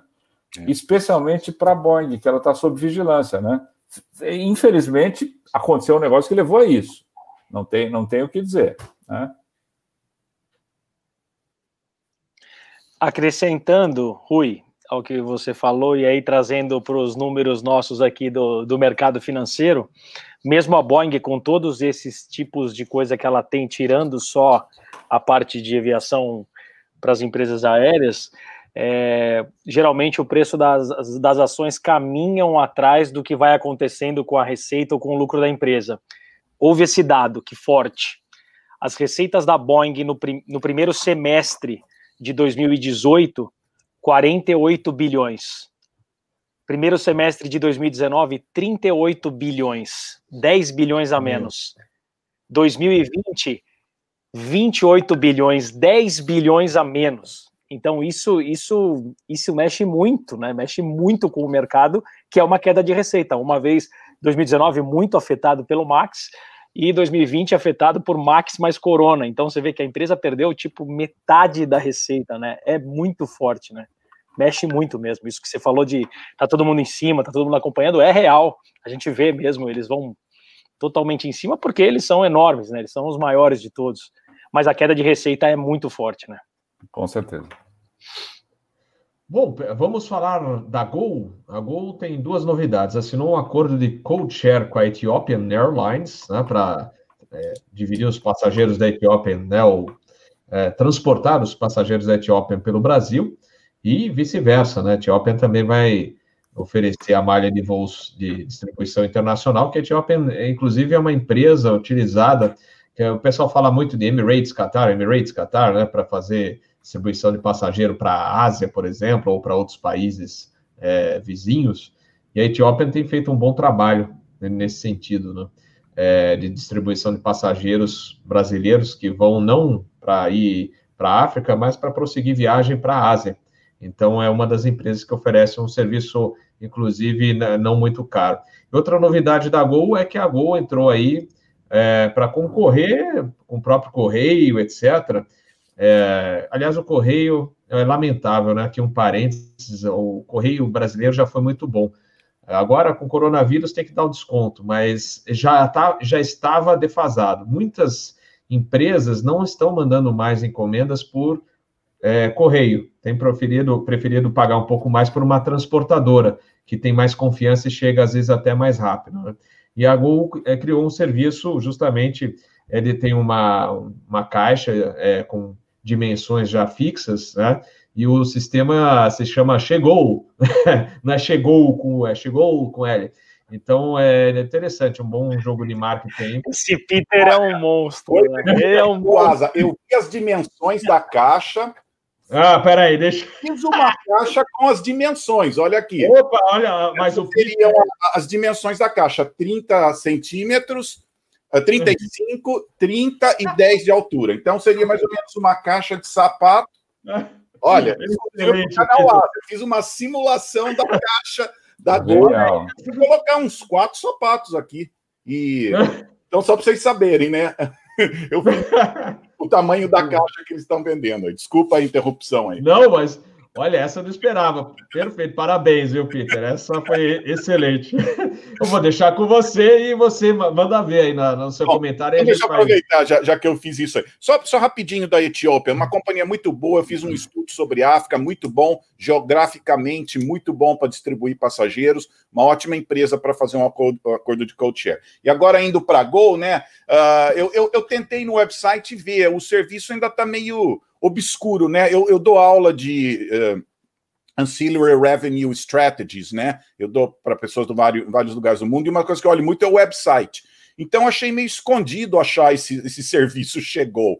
Ele está debaixo do GoLog, então está pequenininho no website, está difícil de achar. Eu tentei, quero simular eu mandar uma, uma coisa. Então, não está escrito na primeira página chegou, está escrito GoLog, é meio confuso.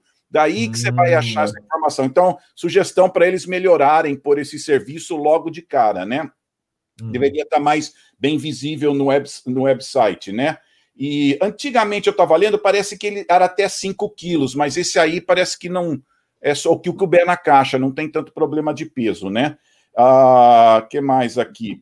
Mas só para vocês saberem, é, é um serviço muito bom. Só que, se for o que eu estou pensando, vai ser meio caro. A, onde a Gol aprendeu isso? Com a Delta, tá? A, a Gol uhum. aprendeu muita coisa com a Delta. Eu dou meus, meus méritos para a Gol pelos que eles fazem, mas eu encontrei muita gente da Gol aqui em Atlanta que veio aprender aqui com os gringos, tá? Hoje eles uhum. pegam o mérito para eles. Então, isso aí é um serviço da Delta, por exemplo, que chama Dash, né?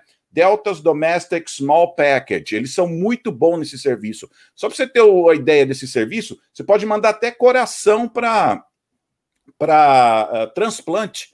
Até esse tipo de carga eles aceitam. Você pode mandar uh, coração para transplante nesses serviços, né? Por exemplo, os que tem aqui nos Estados Unidos, você, você entrega 60 minutos antes do voo. Vai no próximo voo disponível. É um serviço muito rápido, até melhor do que o correio, né? O único problema que eu acho que, se for o que eu estou pensando, não vai ser tão barato assim. Deixa eu dar um exemplo da Delta. Eu fui com uma senhora mandar um passaporte, foram 80 dólares. Então é hum. é muito caro, é um serviço muito lucrativo. Se usar... meio, meio padrão FedEx também, que o FedEx vai, vai para o dia seguinte, não, só que é caro. Um papel que eu ia mandar para o Brasil, 200 dólares de FedEx. Imagina você ganhar 200 dólares para mandar uma folha dessa. É bem isso, bem isso. A única coisa, eu acho que é lucrativo se você fizer bem feito, principalmente num país que nem o Brasil, que tem muitas deficiências, né? Então, a única coisa que eu não consegui achar foi a média de preço. Eu entrei no website, achei um pouquinho confuso aí, mas. O pescada, pelo jeito. Pescada, achou? Ó, o pescada achou. Até que ponto são preços competitivos? Vai lá, pescada. Minha sogra mora em Caxias do Sul. E Caxias ah. do Sul é atendido pela Gol. Eu pensei, bom, eu vou testar. Se eu tiver que enviar algumas coisas já da minha esposa para ela, faz de conta, né? Alguns quilos ali dentro dessa caixa. E aí eu testei. Eles têm isso por inteligência artificial, que uhum. é um bonequinho lá chamado Robô Gil. É, o Gil, Gil, Gil, né? o Gil, ele não me respondeu.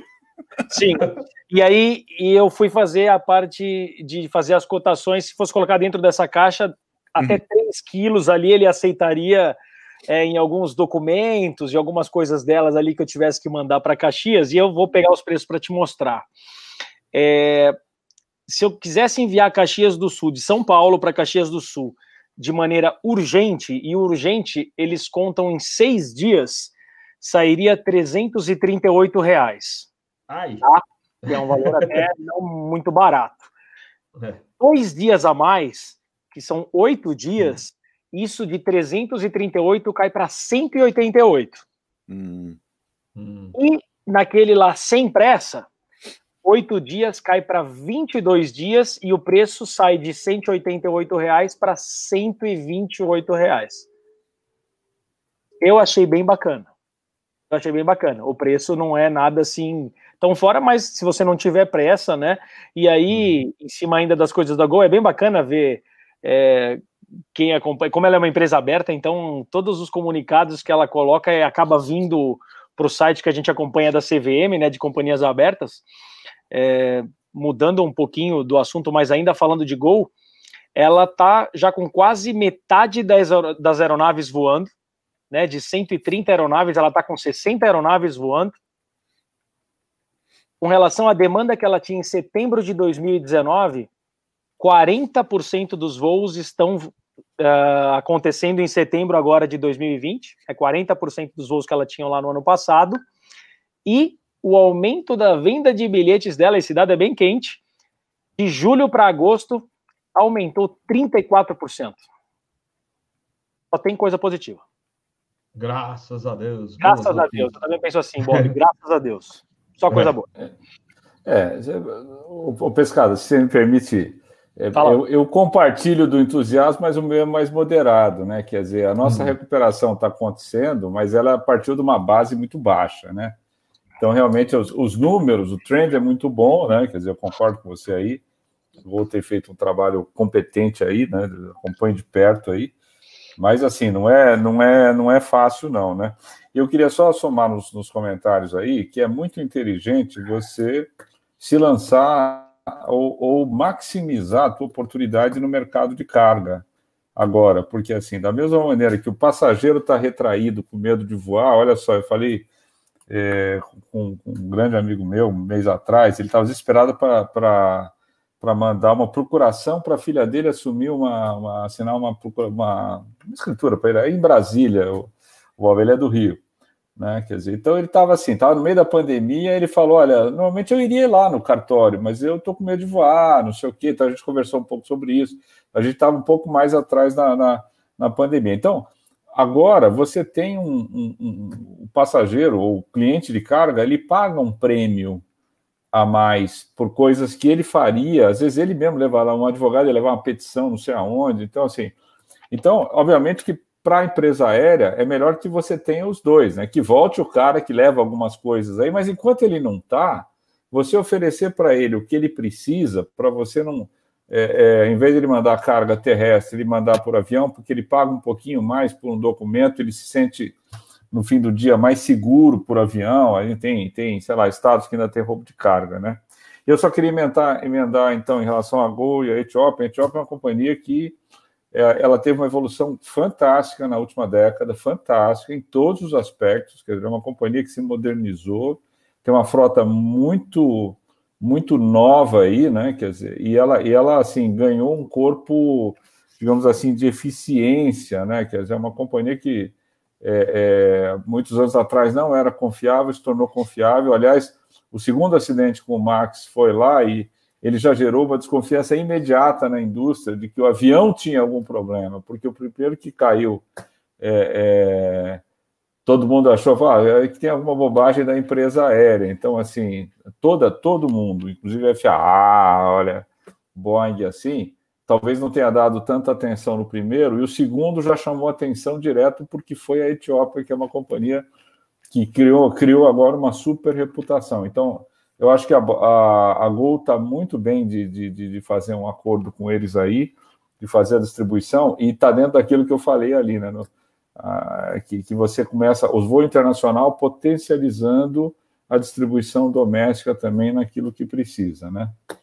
É isso.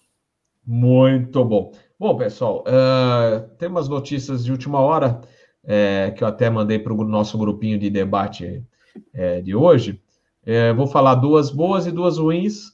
É, bom, uh, uma delas eu achei até pelos valores de aviação, não sei se isso está correto, da Air New Zealand, que vai mandar, é, vai parar o 777-300, ela já tinha parado o 777-200ER, e agora vai parar por um ano, pelo menos a frota de 777-300 também, porque sofreu uma perda de 50 milhões de dólares. Eu acho que isso aí, diante do prejuízo de muitas outras empresas aéreas, até é baixo, mas como foi a primeira perda desde 2002 e chega a 50 milhões, eles decidiram que é, vão groundear a, a, frota inteira de 777, pelo menos por um ano aí. É, é uma das notícias aí que chamaram atenção, e internacional também fora, é, da Singapura, né? A Singapura anunciou que vai também é, demitir é, 4 mil funcionários aí, pelo menos, aí devido à, à, crise aí do coronavírus.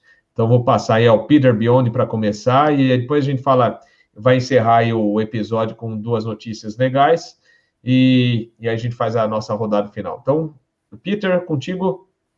Essas notícias são tudo iguais, só mudam as companhias, os nomes das companhias aéreas quase toda semana uma manda embora e para avião, para avião, manda embora. É, tá acontecendo toda hora. Você só vai mudando o, nome das companhias aéreas, né? Nem tem muito que. Agora, 50 milhões de dólares, é. É, é, é eu ainda acho baixo. Eles reagiram rápido, então, mas é aquele é. negócio, você tem que reagir antes de um problema ficar maior, né? Aí que uhum. tá. O quanto precisa estar tá ruim para você reagir a uma certa situação, né? Eles reagiram logo de cara, né? A Nova Zelândia não tem mercado interno, não tem voo doméstico, né? É, foram espertos, né? Melhor parar do que ficar com aquela uhum. estrutura, né? Mas eu, eu, nem. Eu tô até cansado de comentar essas coisas, que é meio desanimador. Parou o avião, mandou embora, Para... mandou embora. É. Ai, ai, é. ai, eu quero coisa boa. Eu também, todos, né? todos. Eu, eu, a gente comenta, né? Como foi divulgado hoje. É, eu, eu, não queria... eu tenho coisa boa. Quer coisa boa? Eu tenho coisa boa aqui. Vai, vai, pescada. Ó, essa tá fora dessa, hein, Bob? É uma, é uma aqui que a gente acompanha aqui no mercado financeiro. As ações da Azul, uh, nesses últimos 10 dias, aumentaram a quantidade, tanto ela aumentou de valor, como aumentou de valor negociado por dia nas ações, que ela tinha uma média ali de 200 milhões de reais, isso passou a ser 500 milhões de reais. E quando isso acontece, a nossa autarquia aqui chamada CVM chega lá na Azul, coloca um ofício e fala: pessoal, o que está acontecendo aí que essas ações estão sendo tão negociadas e não eram tanto? Né? A Azul é obrigada a responder, deu aquela resposta educada de que não sei o que pode estar acontecendo, talvez seja o preço do barril de petróleo que caiu, mas quando a gente vê que está aumentando muito o volume de negociações dessas ações, alguém está vendo alguma coisa aí que a gente não está vendo. É coisa boa vem pela frente, é a minha visão. Pronto, Peter, uhum. já te dei uma boa. Muito bom, é isso que eu quero ouvir um pouco. Ô, Rui, gostaria de comentar? Bom, eu, eu, vou sair aqui e vou comprar ação da Azul. Não, estou brincando. Já tinha que ter comprado, Rui. É, já tinha que ter é, comprado. Agora, não, não, eu, eu, eu, não, eu, eu, não, eu não faço trade direto, não, pescada. Mas olha, é, eu, eu acho que é o seguinte: agora, o grande jogo da retomada também é um jogo de competição, porque o começo da pandemia estava tudo tão ruim que, que você tinha, por exemplo, espaço em aeroportos, você tinha. É, você, então, agora você começa a, a, ver competição, você vê, ultimamente as ações da Gol também subiram, né, pescado? Eu não acompanho com tanta proficiência que nem você, mas no fundo o, o mercado está olhando a aviação como alguma coisa que está começando a se recuperar, né? É, então, assim, lógico, essa, essas precificações futuras de algo que pode acontecer, né? Algum boato mais interessante. Vamos lembrar que a, a Azul e a, e a e a, e a Latam assim, já estão operando um cold sharing a partir de Brasília aí, ô Bob. Não sei se já fez algum dos voos que era que tinha, um número, tinha numeração também azul. Eu não sei nem se chega para você, mas a venda é. Às vezes você está é, fazendo é, um voo Latam e, e tem é. venda no, no, número de voo azul também, com compartilhamento. Então, isso é, aí isso tem. A gente não chega a ver, não, não tem. É, essa utilização é... bem uhum. vista pelo mercado também, porque no fundo você está. Uhum em vez das duas fazerem o mesmo voo, uma faz, né? Então, é, uhum.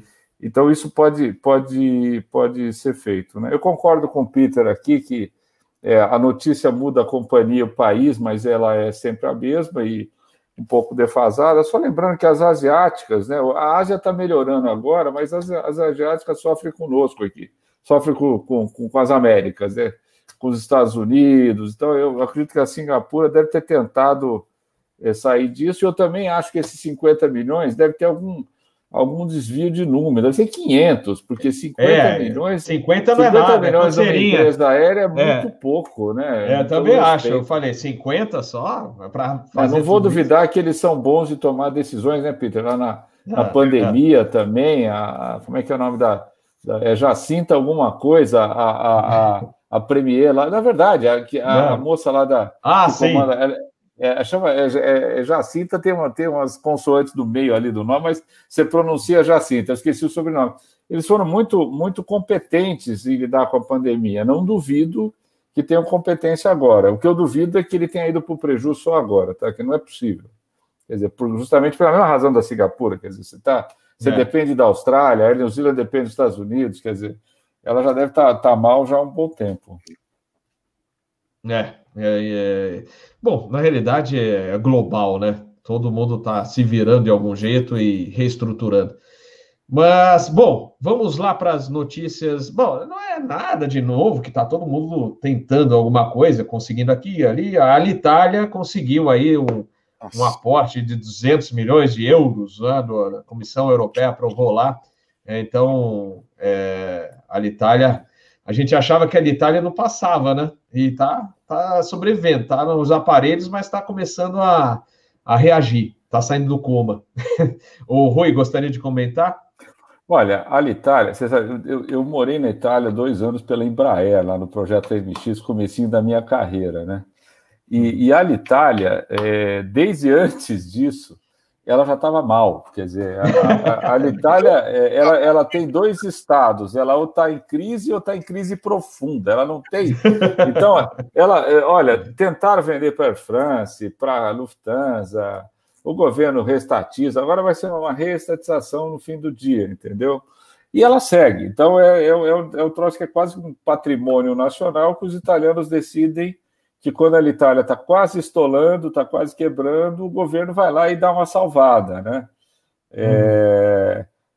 Então, é assim, vai, vai ter que ter uma ajuda estatal para ela conseguir voar, conseguir voar, conseguir se manter, né? E se essa ajuda realmente foi aprovada pela Comissão Europeia, né? Quer dizer, mas quem vai dar é o governo italiano, né? É, ela sobrevive pelo menos mais um tempo, né? Quer dizer, não tem muito mais comentário que isso, não, porque é, é, é incrível. Aquela é empresa é, sensacional, cara, engraçadíssima. É. Peter. Ah, sou italiano, né? Então, como um bom. Ah, allora, allora, Biondi, allora, Biondi. Eu, eu entendo a cultura, e é isso que você tem que entender. A Itália tem muita coisa parecida com o Brasil. Uma delas é usar a Itália para jogo político. A Itália, cabide de emprego. Eu conheci um gerente italiano da Itália lá em São Paulo. Ele era sobrinho de um general. Ele estava lá no Brasil ganhando um dinheirão. morando lá, não sabia nada de aviação, era o gerente, e os brasileiros trabalhavam que nem louco, ele aparecia às 11 horas da manhã no aeroporto, cabidão de emprego, muita gente uhum. usa a Itália para política, para é um símbolo de orgulho, né? Então, tem que entender toda uma cultura sindicato terrível. Sindicato, sindicato na Itália, eles é uma coisa terrível. Mas só para salientar aqui, importante, a, a Itália vai ser investigada porque ela já recebeu 900 milhões de euros em 2017 e 400 milhões em 2019, que a comunidade europeia está vendo com muita suspeição. Então, ela vai ser investigada sobre isso. Esses 200 milhões é fichinha. Eles já pegaram muito dinheiro aí que a comunidade europeia, a mulher lá que cuida disso, eles vão investigar, porque esses 200 milhões eles justificaram, tudo bem, tem a ver com o Covid. Mas esse montão de dinheiro aí que não tem nada a ver com o Covid, vocês receberam em 2017, então eles vão investigar se está fazendo parte da concorrência honesta. A comunidade europeia é muito rígida com isso, pode trazer problema sério se ele chegar à conclusão que o governo está ajudando uh, sem, sem ser por um problema de Covid. Então, esses 200 foram oficialmente permitidos porque eles julgaram que era a ver com o Covid. Mas esses 900 milhões de 2017 e 400 de 2019 não tem explicação, vai ter uma investigação e pode trazer problema sério para a Itália, tá? Mas só para dizer, cabidão de emprego, desorganização, sindicato que ninguém pode fazer nada e e vai. É novela de vários anos, né, Rui? Quem está aí já 30 anos de ver a Itália com problema, né? É, a Itália é, é uma história, pai. É Escada. Bom, falando de pegar dinheiro hum. emprestado, hum.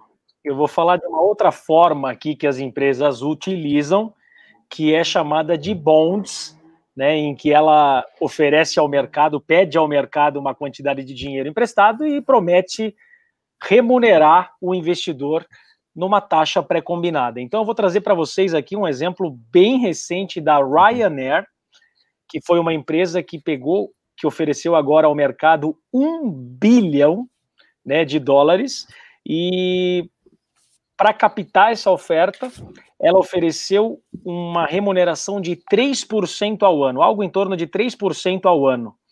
Ela teve uh, uma procura por esses bonds, que é como se fossem umas debentures que a gente usa aqui no Brasil, de cinco vezes a oferta. Então o pessoal achou muito interessante essa taxa que eles colocaram e comparando com o que a Ryanair já fez em 2007 lá atrás, também para buscar dinheiro naquela época, ela captou a mesma quantidade de dinheiro pagando 1% de taxa de juros nessa dívida. Então, agora, para captar esse dinheiro, ela teve que colocar muito mais, pelo momento, né? Pelo momento de incerteza, tudo isso que a gente traz aqui de uma outra forma é, de captação que as empresas também buscam. Tá? Uma, uma, uma informação bem, bem novinha aí para vocês.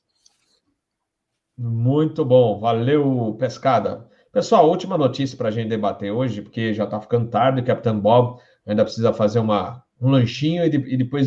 Aliás, tem, tem também a live do Instagram para dar um alô. Vou fazer rapidamente hoje, é, para dar um alô aos nossos assinantes, depois do, do Asa News. Aí vou descer, porque, como eu falei na né, pescada, é, Peter e Rui, aqui a gente tem que pedir o prato, descer, pedir, depois volta, né? E aí eles ligam. Então, vou pedir só um lanche e, e depois tem que dormir, que amanhã tem voo. Mas só falando na última notícia aqui, que na verdade foi o portal Contato Radar que divulgou, e uma notícia legal, né? Que a Total Linhas Aéreas, que opera 727 de carga, é, vai voltar a operar algumas linhas de passageiros. É, linhas, assim, mais para é, área turística, atendendo a cidade Canela, na Serra Gaúcha, é, com ATR 42500, que eram os que estavam em operação na região amazônica, né, pela, pelo contrato da Petrobras. Esses aviões estão aí disponíveis. Eles vão fazer ligações, é, já tem até os horários aqui: Porto Alegre, Canela, Canela, Guarulhos. É, que mais que nós temos? É, também Florianópolis. Então, é uma notícia legal, né? É, ainda mais na, na, atual situação da situação da, das das empresas aéreas, do mercado do, do turismo em geral, em função de pandemia, mas uma boa notícia aí que a Total, segundo o portal Contato Radar, é, vai realmente ativar essas linhas para Canela, atendendo aí os turistas de Gramado e Canela na Serra Gaúcha. Peter, gostaria de comentar alguma coisa? Esse voo seria 20 minutos? É isso 20 mesmo? 20 minutos. Olha, é, não, seria um dos 10 voos mais curtos. Isso, é isso é porque é de ATR, hein, Peter? Eu olhei, seria um dos voos, dos, acho que o quinto ou sexto voo mais curto do mundo. Só para você ter uma ideia, eu olhei, puxa, será que é isso mesmo, 20 minutos, né? Mas só uma coisa interessante de, de estratégia de business, isso é uma coisa muito séria. A, a, a Cancun, Cancun Airlines, eu não lembro o nome que era, mas ela foi organizada pelos hotéis. Então isso era muito interessante. Os hotéis de Cancún não tinha companhia aérea, eles montaram uma companhia aérea para alimentar os hotéis. Então esse é um modelo de negócio que seria muito interessante para o Brasil. As cidades turísticas se unirem com companhias aéreas desse tipo, fazer pacotes. Porque uma coisa é preço de passagem, a outra é preço da viagem. A preço da viagem vai incluir visitas turísticas, hotel. Então é muito importante juntar grupos e montar essas, essas uh, preços de viagem estratégicas, não só preço de passagem, né? Então é uma boa opção para lugares turísticos no Brasil, montar até charters, montar algum voo regular de uma semana, vem uma semana, volta no outro. Então, uma, uma, uma opção para lugares turísticos no Brasil, é fazer acordos com a companhia aérea, com hotéis, e montar esse pacote que faça tudo muito viável, né? Muito inteligente seria isso. É, agora eu acho, acho que Canela, posso estar enganado, que é, não tenho essa informação, mas acho que não tem procedimento instrumentos lá. E em Canela. Eu acho que só no visual. Se alguém tiver que piloto que voe lá, depois pode mandar a informação aqui ou no chat ou depois nos comentários. Mas acho que só no visual lá. E Serra Gaúcha no visual, né? Mais difícil, depende, é, depende da época do ano, né? E, e como você falou, Peter, tem que ter uma estrutura também é, no aeroporto. Já passei lá no aeroporto e é um terminalzinho pequeno, né? É, para de repente, apesar que eu já fiz uns voos de ATR na Pantanal como passageiro, é, e de Brasília, por exemplo, a gente, a, a Pantanal tinha um voo de Brasília que fazia Congonhas, Paranaguá, Florianópolis, Criciúma, eu acho, Porto Alegre. E aí, quando a gente pousou em Paranaguá, cadê o terminal? Era uma casinha e um portão, o pessoal entrava por lá mesmo, né? Mas é, tem que ter uma estrutura legal para atender, afinal de contas, são 40 e poucos passageiros, acho que vem nesse ATR. Então, vai ter que ter táxi, né, alguma estrutura boa para ter mala, né, é, é, tem que ter um, pelo menos um local para esses passageiros pegarem as malas adequado. Uhum. Então, é, mas é, a empresa que você falou era o Cancún, tá, Peter? Era, era o Cancún, da... tentando lembrar o nome. Era o Cancún. O Bob, isso, isso, que você falou de, de Canela aqui, uma pesquisa rápida aqui, eu vi que eles são é, homologados para operação visual, visual, diurna e noturna. Ah, vai tá, para mas... mim aqui, no meu, no meu caso específico, aqui é mais uma oportunidade, mais uma alternativa de visitar a sogra. É. Né? Via, via Canela para descer a Caxias do Sul. Não, e é legal que vai sair de Guarulhos, né? Então é já vai direto. É, mas quem sabe até lá, né? Já tem. É, acho que vai começar no visual, mas tá na hora, já pode botar um RNAV lá na, em Canela para fazer o procedimento, mas leva um tempinho, não é tão rápido assim. O pessoal comentou, inclusive, aí também no visual, como você tinha pesquisado aí. Uh, Rui? Olha só, a gente operava Fokker 27 para Blumenau, que acho que era visual diurno só. Hum. Ali é um procedimento desgraçado de, de, de complicado ali, né? Interessantíssimo, né?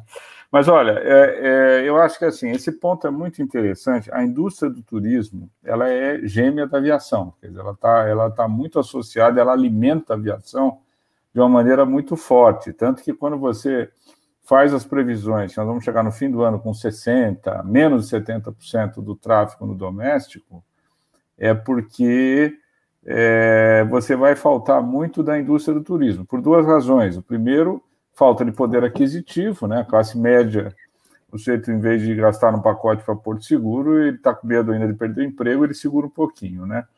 E o segundo é a própria segurança sanitária na cadeia. Eu sou testemunha de grandes esforços da indústria do turismo para, da mesma maneira que nós estamos fazendo no voo, para também colocar a segurança e a percepção de segurança em hotéis, em, é, é, em, em, em, diversões, aquele negócio todo que você tem nos principais destinos turísticos, que já sabe que vão amargar um grande prejuízo. O, o, o meu chefe ali, o Eduardo Sanovic, ele é um especialista nisso, tem feito várias lives aí, quer dizer, até essa interferência do turismo na aviação, o Robert, vale a pena até você trazer ele aqui algum dia, porque ele consegue dizer com mais, com mais competência. Mas em relação a isso aí, ó, esse é um voo de nicho. Quer dizer, você tem ali os hotéis de luxo, você tem é, quem possa pagar pelo gasto de você ter, é, é, até de você ter alguns, alguns alternados que você não vai poder quando a meteorologia. Isso tudo se, se transforma num custo, se traduz num custo, né?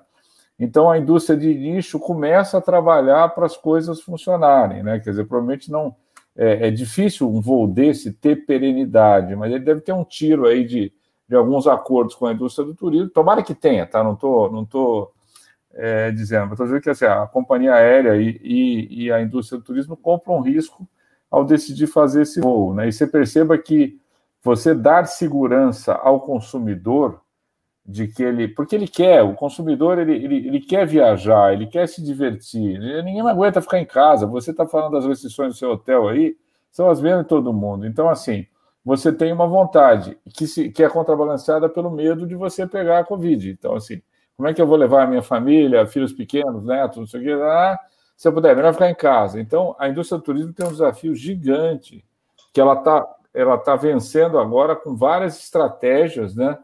muito de comunicação também. Claro, você tem que ter a segurança, isso é a condição precedente. Mas, assim, é, eu torço muito para que dê certo, para que esse tipo de coisa incremente aí o, o, o, tráfego aí. De repente você traz até um estrangeiro para Canela conectando pela Total, né? Vem, vem de fora, conecta em Guarulhos, por que não, né?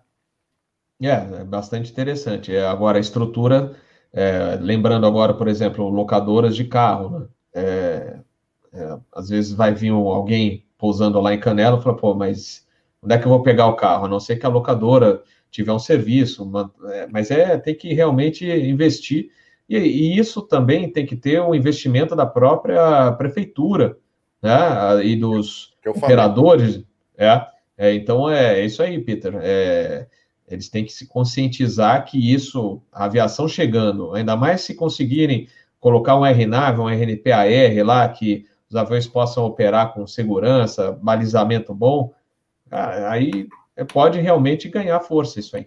Mas, pessoal, estamos chegando ao limite. Aliás, fiquei de mandar um abraço para o Rui do Bruno Sabá. Falou, da, falou faixa, faixa de Gaza, que você vai saber o que, que é. Ah, eu vi aqui. Ele estava na outra live também. Um abraço para ele também. Que a gente, Natan, assim, eu, eu brincava muito que quando a coisa ficava pesada, né? A gente está na faixa de Gaza aqui, né?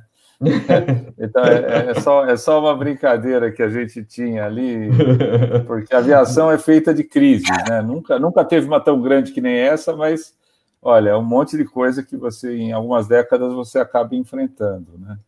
É verdade, então é, é, verdade. É isso. A faixa de gás é isso. Um abraço para o Bruno também. Bom, pessoal, rodada final aqui para encerrar o nosso Asa News dessa semana. Acho que a gente conseguiu falar tudo aqui que é, de de notícia que saiu de última hora ou durante a semana. E então, o Asa News amanhã, logicamente, não teremos né, a edição normal de sexta, e nem na semana que vem, sexta-feira, não teremos o Asa News. Então, semana que vem, quinta-feira, lembrando, às seis da tarde, tá? Não vai ser oito da noite. Tudo em função aí da escala do Captain Bob. Mas então, vamos lá, vamos lá. Vou começar pelo Pescada, suas considerações finais neste episódio bem legal do Asa News, que eu gostei e a gente falou bastante coisa diferente. Sim, Bob, mais uma vez, obrigado pelo prazer de estar aqui dividindo essas informações, essas notícias com vocês. É sempre um prazer ouvir. Hoje ouvimos tanta notícia em loco aí do Rui Amparo, né, com relação às coisas que estão acontecendo em Congonhas, ele que presencia isso aí ao vivo e que traz para a gente são informações que a gente às vezes chegam para nós através de um comunicado e vem tão assim tão simples, né? E ali a gente consegue entender realmente o que está acontecendo, o que envolve, o que tem de gente envolvida. E minhas considerações finais, é, eu, eu, o Rui, é, eu falei, eu falo com essa empolgação, porque eu participei do Asa News ali de abril e a gente estava voando 9% do que a gente voava em relação ao outro ano, né? Então a porrada já foi muito maior do que a gente tem hoje. Então, cada avanço realmente para nós é uma comemoração, é uma vitória de que isso vai passar, né? E a gente está aqui vivendo esse, esse, esse momento e cada vez a gente vê uma notícia assim positiva me faz realmente ser otimista e querer que isso acabe logo. Um abração para vocês, foi um prazer dividir esse tempo. Valeu, pescada, valeu. Rui, suas considerações finais e os nossos agradecimentos a tantas informações é, interessantes que você trouxe a mais, além das notícias, todas as explicações que realmente foram muito valiosas. Não, obrigado, viu? Obrigado a todos aí, Robert. Você sabe, do eu já falei para você várias vezes, a gente conversar sobre aviação é um negócio maravilhoso, né? Então, assim, é, especialmente quando é num, num, num, meio sério aqui, você vê que a gente fala coisas muito sérias, sem nenhuma pegadinha e com uma liberdade de expressão muito grande. Eu te agradeço muito por isso. É, é a gente gosta de aviação, assim, é, é, é de uma importância danada, viu? Eu queria dizer para o Peter aí que nós já estamos ficando amigos de infância, né, Peter? Cada vez mais vira o teu admirador pela capacidade de, de pesquisa aí. Pescada foi muito legal aí, esse toque financeiro que você traz é, é uma coisa até, até interessante. A gente, Natan, aprendeu a importância do mundo financeiro quando a gente foi fazer o IPO e o follow-on. Então, aí o Líbano e o Bolonha ali nos ensinaram muito sobre os outros executivos sempre pensavam em fazer avião voar, não sei o quê, custo de combustível, né, né, né. você começou a ver é, é, como era importante dark period compliance, você falar direitinho ao mercado. É, é, é, uma vez o Líbano me levou a fazer uma pequena palestra na Bolsa de Nova York. Falei, puta, puta honra, né? Minha mãe ficou felicíssima. Né? Mas é, é, legal que assim você aprende a importância do equilíbrio financeiro também de como você, o acionista é importante, as pessoas que negociam, porque às vezes você faz tudo certinho a tua empresa não sobrevive. Quer dizer, você faz tudo certinho no operacional, ela não sobrevive, ela precisa sobreviver. Quer dizer, a perenidade da empresa é importante. Então, assim, eu, eu aprendi bastante coisa contigo hoje aí, Pescada, não parece, mas foi muito legal, te agradeço demais aí, né? E, e Bob, tô aqui, viu, cara? Eu sou arroz de festa aqui, gosto muito de vocês. É que vocês precisarem de, de, inclusive de informações, não precisa estar no canal, se vocês precisarem de alguma coisa que eu ajude a esclarecer, quer dizer, é uma das minhas missões depois de uma certa idade, tá bom? Obrigado a Muito todos. Obrigado. obrigado a quem está nos ouvindo, quem teve a paciência de ficar duas horas escutando a Duas horas, mas olha, tá bom? foi rápido. Bom, né? Eu ver se no regulamento, hein, pô? Vai dormir logo você. É, olha, foi e foi rápido, né? A gente não percebe. Quando o papo tá bom, fala, putz, já. Então, é, não tem jeito, agora vai ter que encerrar mesmo. Senão a gente ia. É, podia falar um mais uma hora aí que o pessoal ia curtir bastante. Mas muito obrigado, Rui. Eu vou, vou filar uma cervejinha do pescado também. é, não, é, tem que ter tem que ter um, um, o timing para também a gente poder tomar cerveja. Agora eu não posso, que eu estou voando, né? Mas quem sabe uma hora em casa, aí eu, eu, eu posso tomar aquela cervejinha, né? Pescada, que foi bem legal. Peter Bill, de suas considerações finais e seu, sua mensagem de fim de semana? Sempre esperado. É, sempre, olha, é. Antes de eu entrar, já tinha quatro pessoas esperando o final. E tão bacana que é, Peter. Muito eu bacana. gosto de usar os princípios de aviação, né, para também aplicar na vida, né? Você sabe que eu tenho uma teoria. Se você usasse os princípios de aviação para muita coisa, você resolveria um monte de problemas no mundo, né? Então eu gosto muito de aprender com aviação e aplicar em outras áreas, né? E Inclusive, até estava conversando com esse meu amigo, os princípios que eles usam lá para construir avião com cuidado, eles usam na medicina durante cirurgia. É, os mesmos princípios, double check, faz isso, faz aquilo, para não deixar equipamento. Então, os princípios da aviação são muito fortes, né? Mas uh, eu gosto de resolver problemas às vezes, né? E uma, uma coisa importante para todo mundo, e pra, vai ser importante nesse momento, né? Muita gente passa problema por causa de uma coisa importante. Você tem que perguntar a pergunta certa, isso é muito importante, saber qual é a pergunta, né? Deixa eu te dar um exemplo. Eu vou falar tudo, depois eu falo um de cada um. A pergunta certa para a pessoa certa e na hora certa. Então vai ser muito. Isso é tão importante na sua vida como agora na resolução dos problemas daqui para frente, né? Da indústria de aviação. Vai ser muito importante. Então, primeiro, né? Perguntar a pergunta certa, né? Ah, por exemplo, eu pergunto você: é, você tem hora? Eu falo, tenho. Ué, bom. Ah, você sabe que oração? Sei. Você pode me dizer que oração? Ah, tá bom, são 11h40. Tá vendo como perguntas são umas coisas interessantes, né? Você assume que é uma coisa. Então é muito importante saber que perguntas que você faz, né? É, elaborar bem uma pergunta para poder ter uma solução, né? E fazer a pergunta errada, você pode muitas vezes chegar na solução errada, né? Então é muito importante saber qual é a pergunta que você tem que fazer, né? para a pessoa certa, né? Eu lembro uma vez eu estava no aeroporto, essa senhora perdeu o voo, falei, mas eu perguntei para a mulher da limpeza, ela falou que era aqui. Eu falei, minha senhora, a senhora estava 30 hum. metros do balcão de informação, a senhora perguntou para a mulher da limpeza? A mulher da limpeza é a pessoa certa para perguntar, né? E eu até tenho um amigo meu que é médico no Brasil, ele é USP, Unicamp, ele é top, top. Ele falou que ele estava atendendo uma senhora que estava com uma criança que tinha um problema lá. Daí ele fala que a senhora fala para ele assim: ai, doutor, mas a diretora da escola falou isso. Daí ele falou assim para ela: minha senhora, leia meus diplomas aqui atrás. A diretora da escola tem esses diplomas? Tá bom, se ela não tem, então não sei porque a senhora está querendo saber a opinião da diretora da escola. Então, é muito importante perguntar para a pessoa certa. Eu vou perguntar de investimento para minha vizinha de 80 anos? Não, vou ligar para o pescado, é a pessoa certa.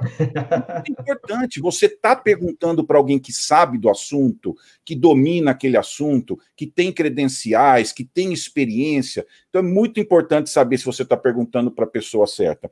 E a, e a outra coisa, na hora certa tem a hora certa, por exemplo, já estão falando de voo para 2022, não é a hora certa ainda. Temos que resolver os problemas de hoje e amanhã, né? A Bíblia até fala, deixa para cada dia os seus problemas, né? Então não adianta, é, e até tem um cara que fala assim, as pessoas passam uma boa parte do tempo uh, lembrando do passado, planejando o futuro e não vivem o presente, né? Então muita gente está perdendo a vida, está deixando de viver, né?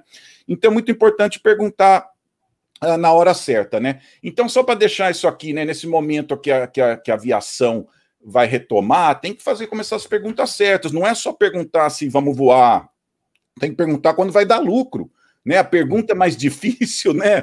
Não é voar, vai ser a parte mais fácil. O que nós vamos perguntar é uma pergunta difícil que a gente não quer perguntar, mas quando é que vai começar a dar lucro, né?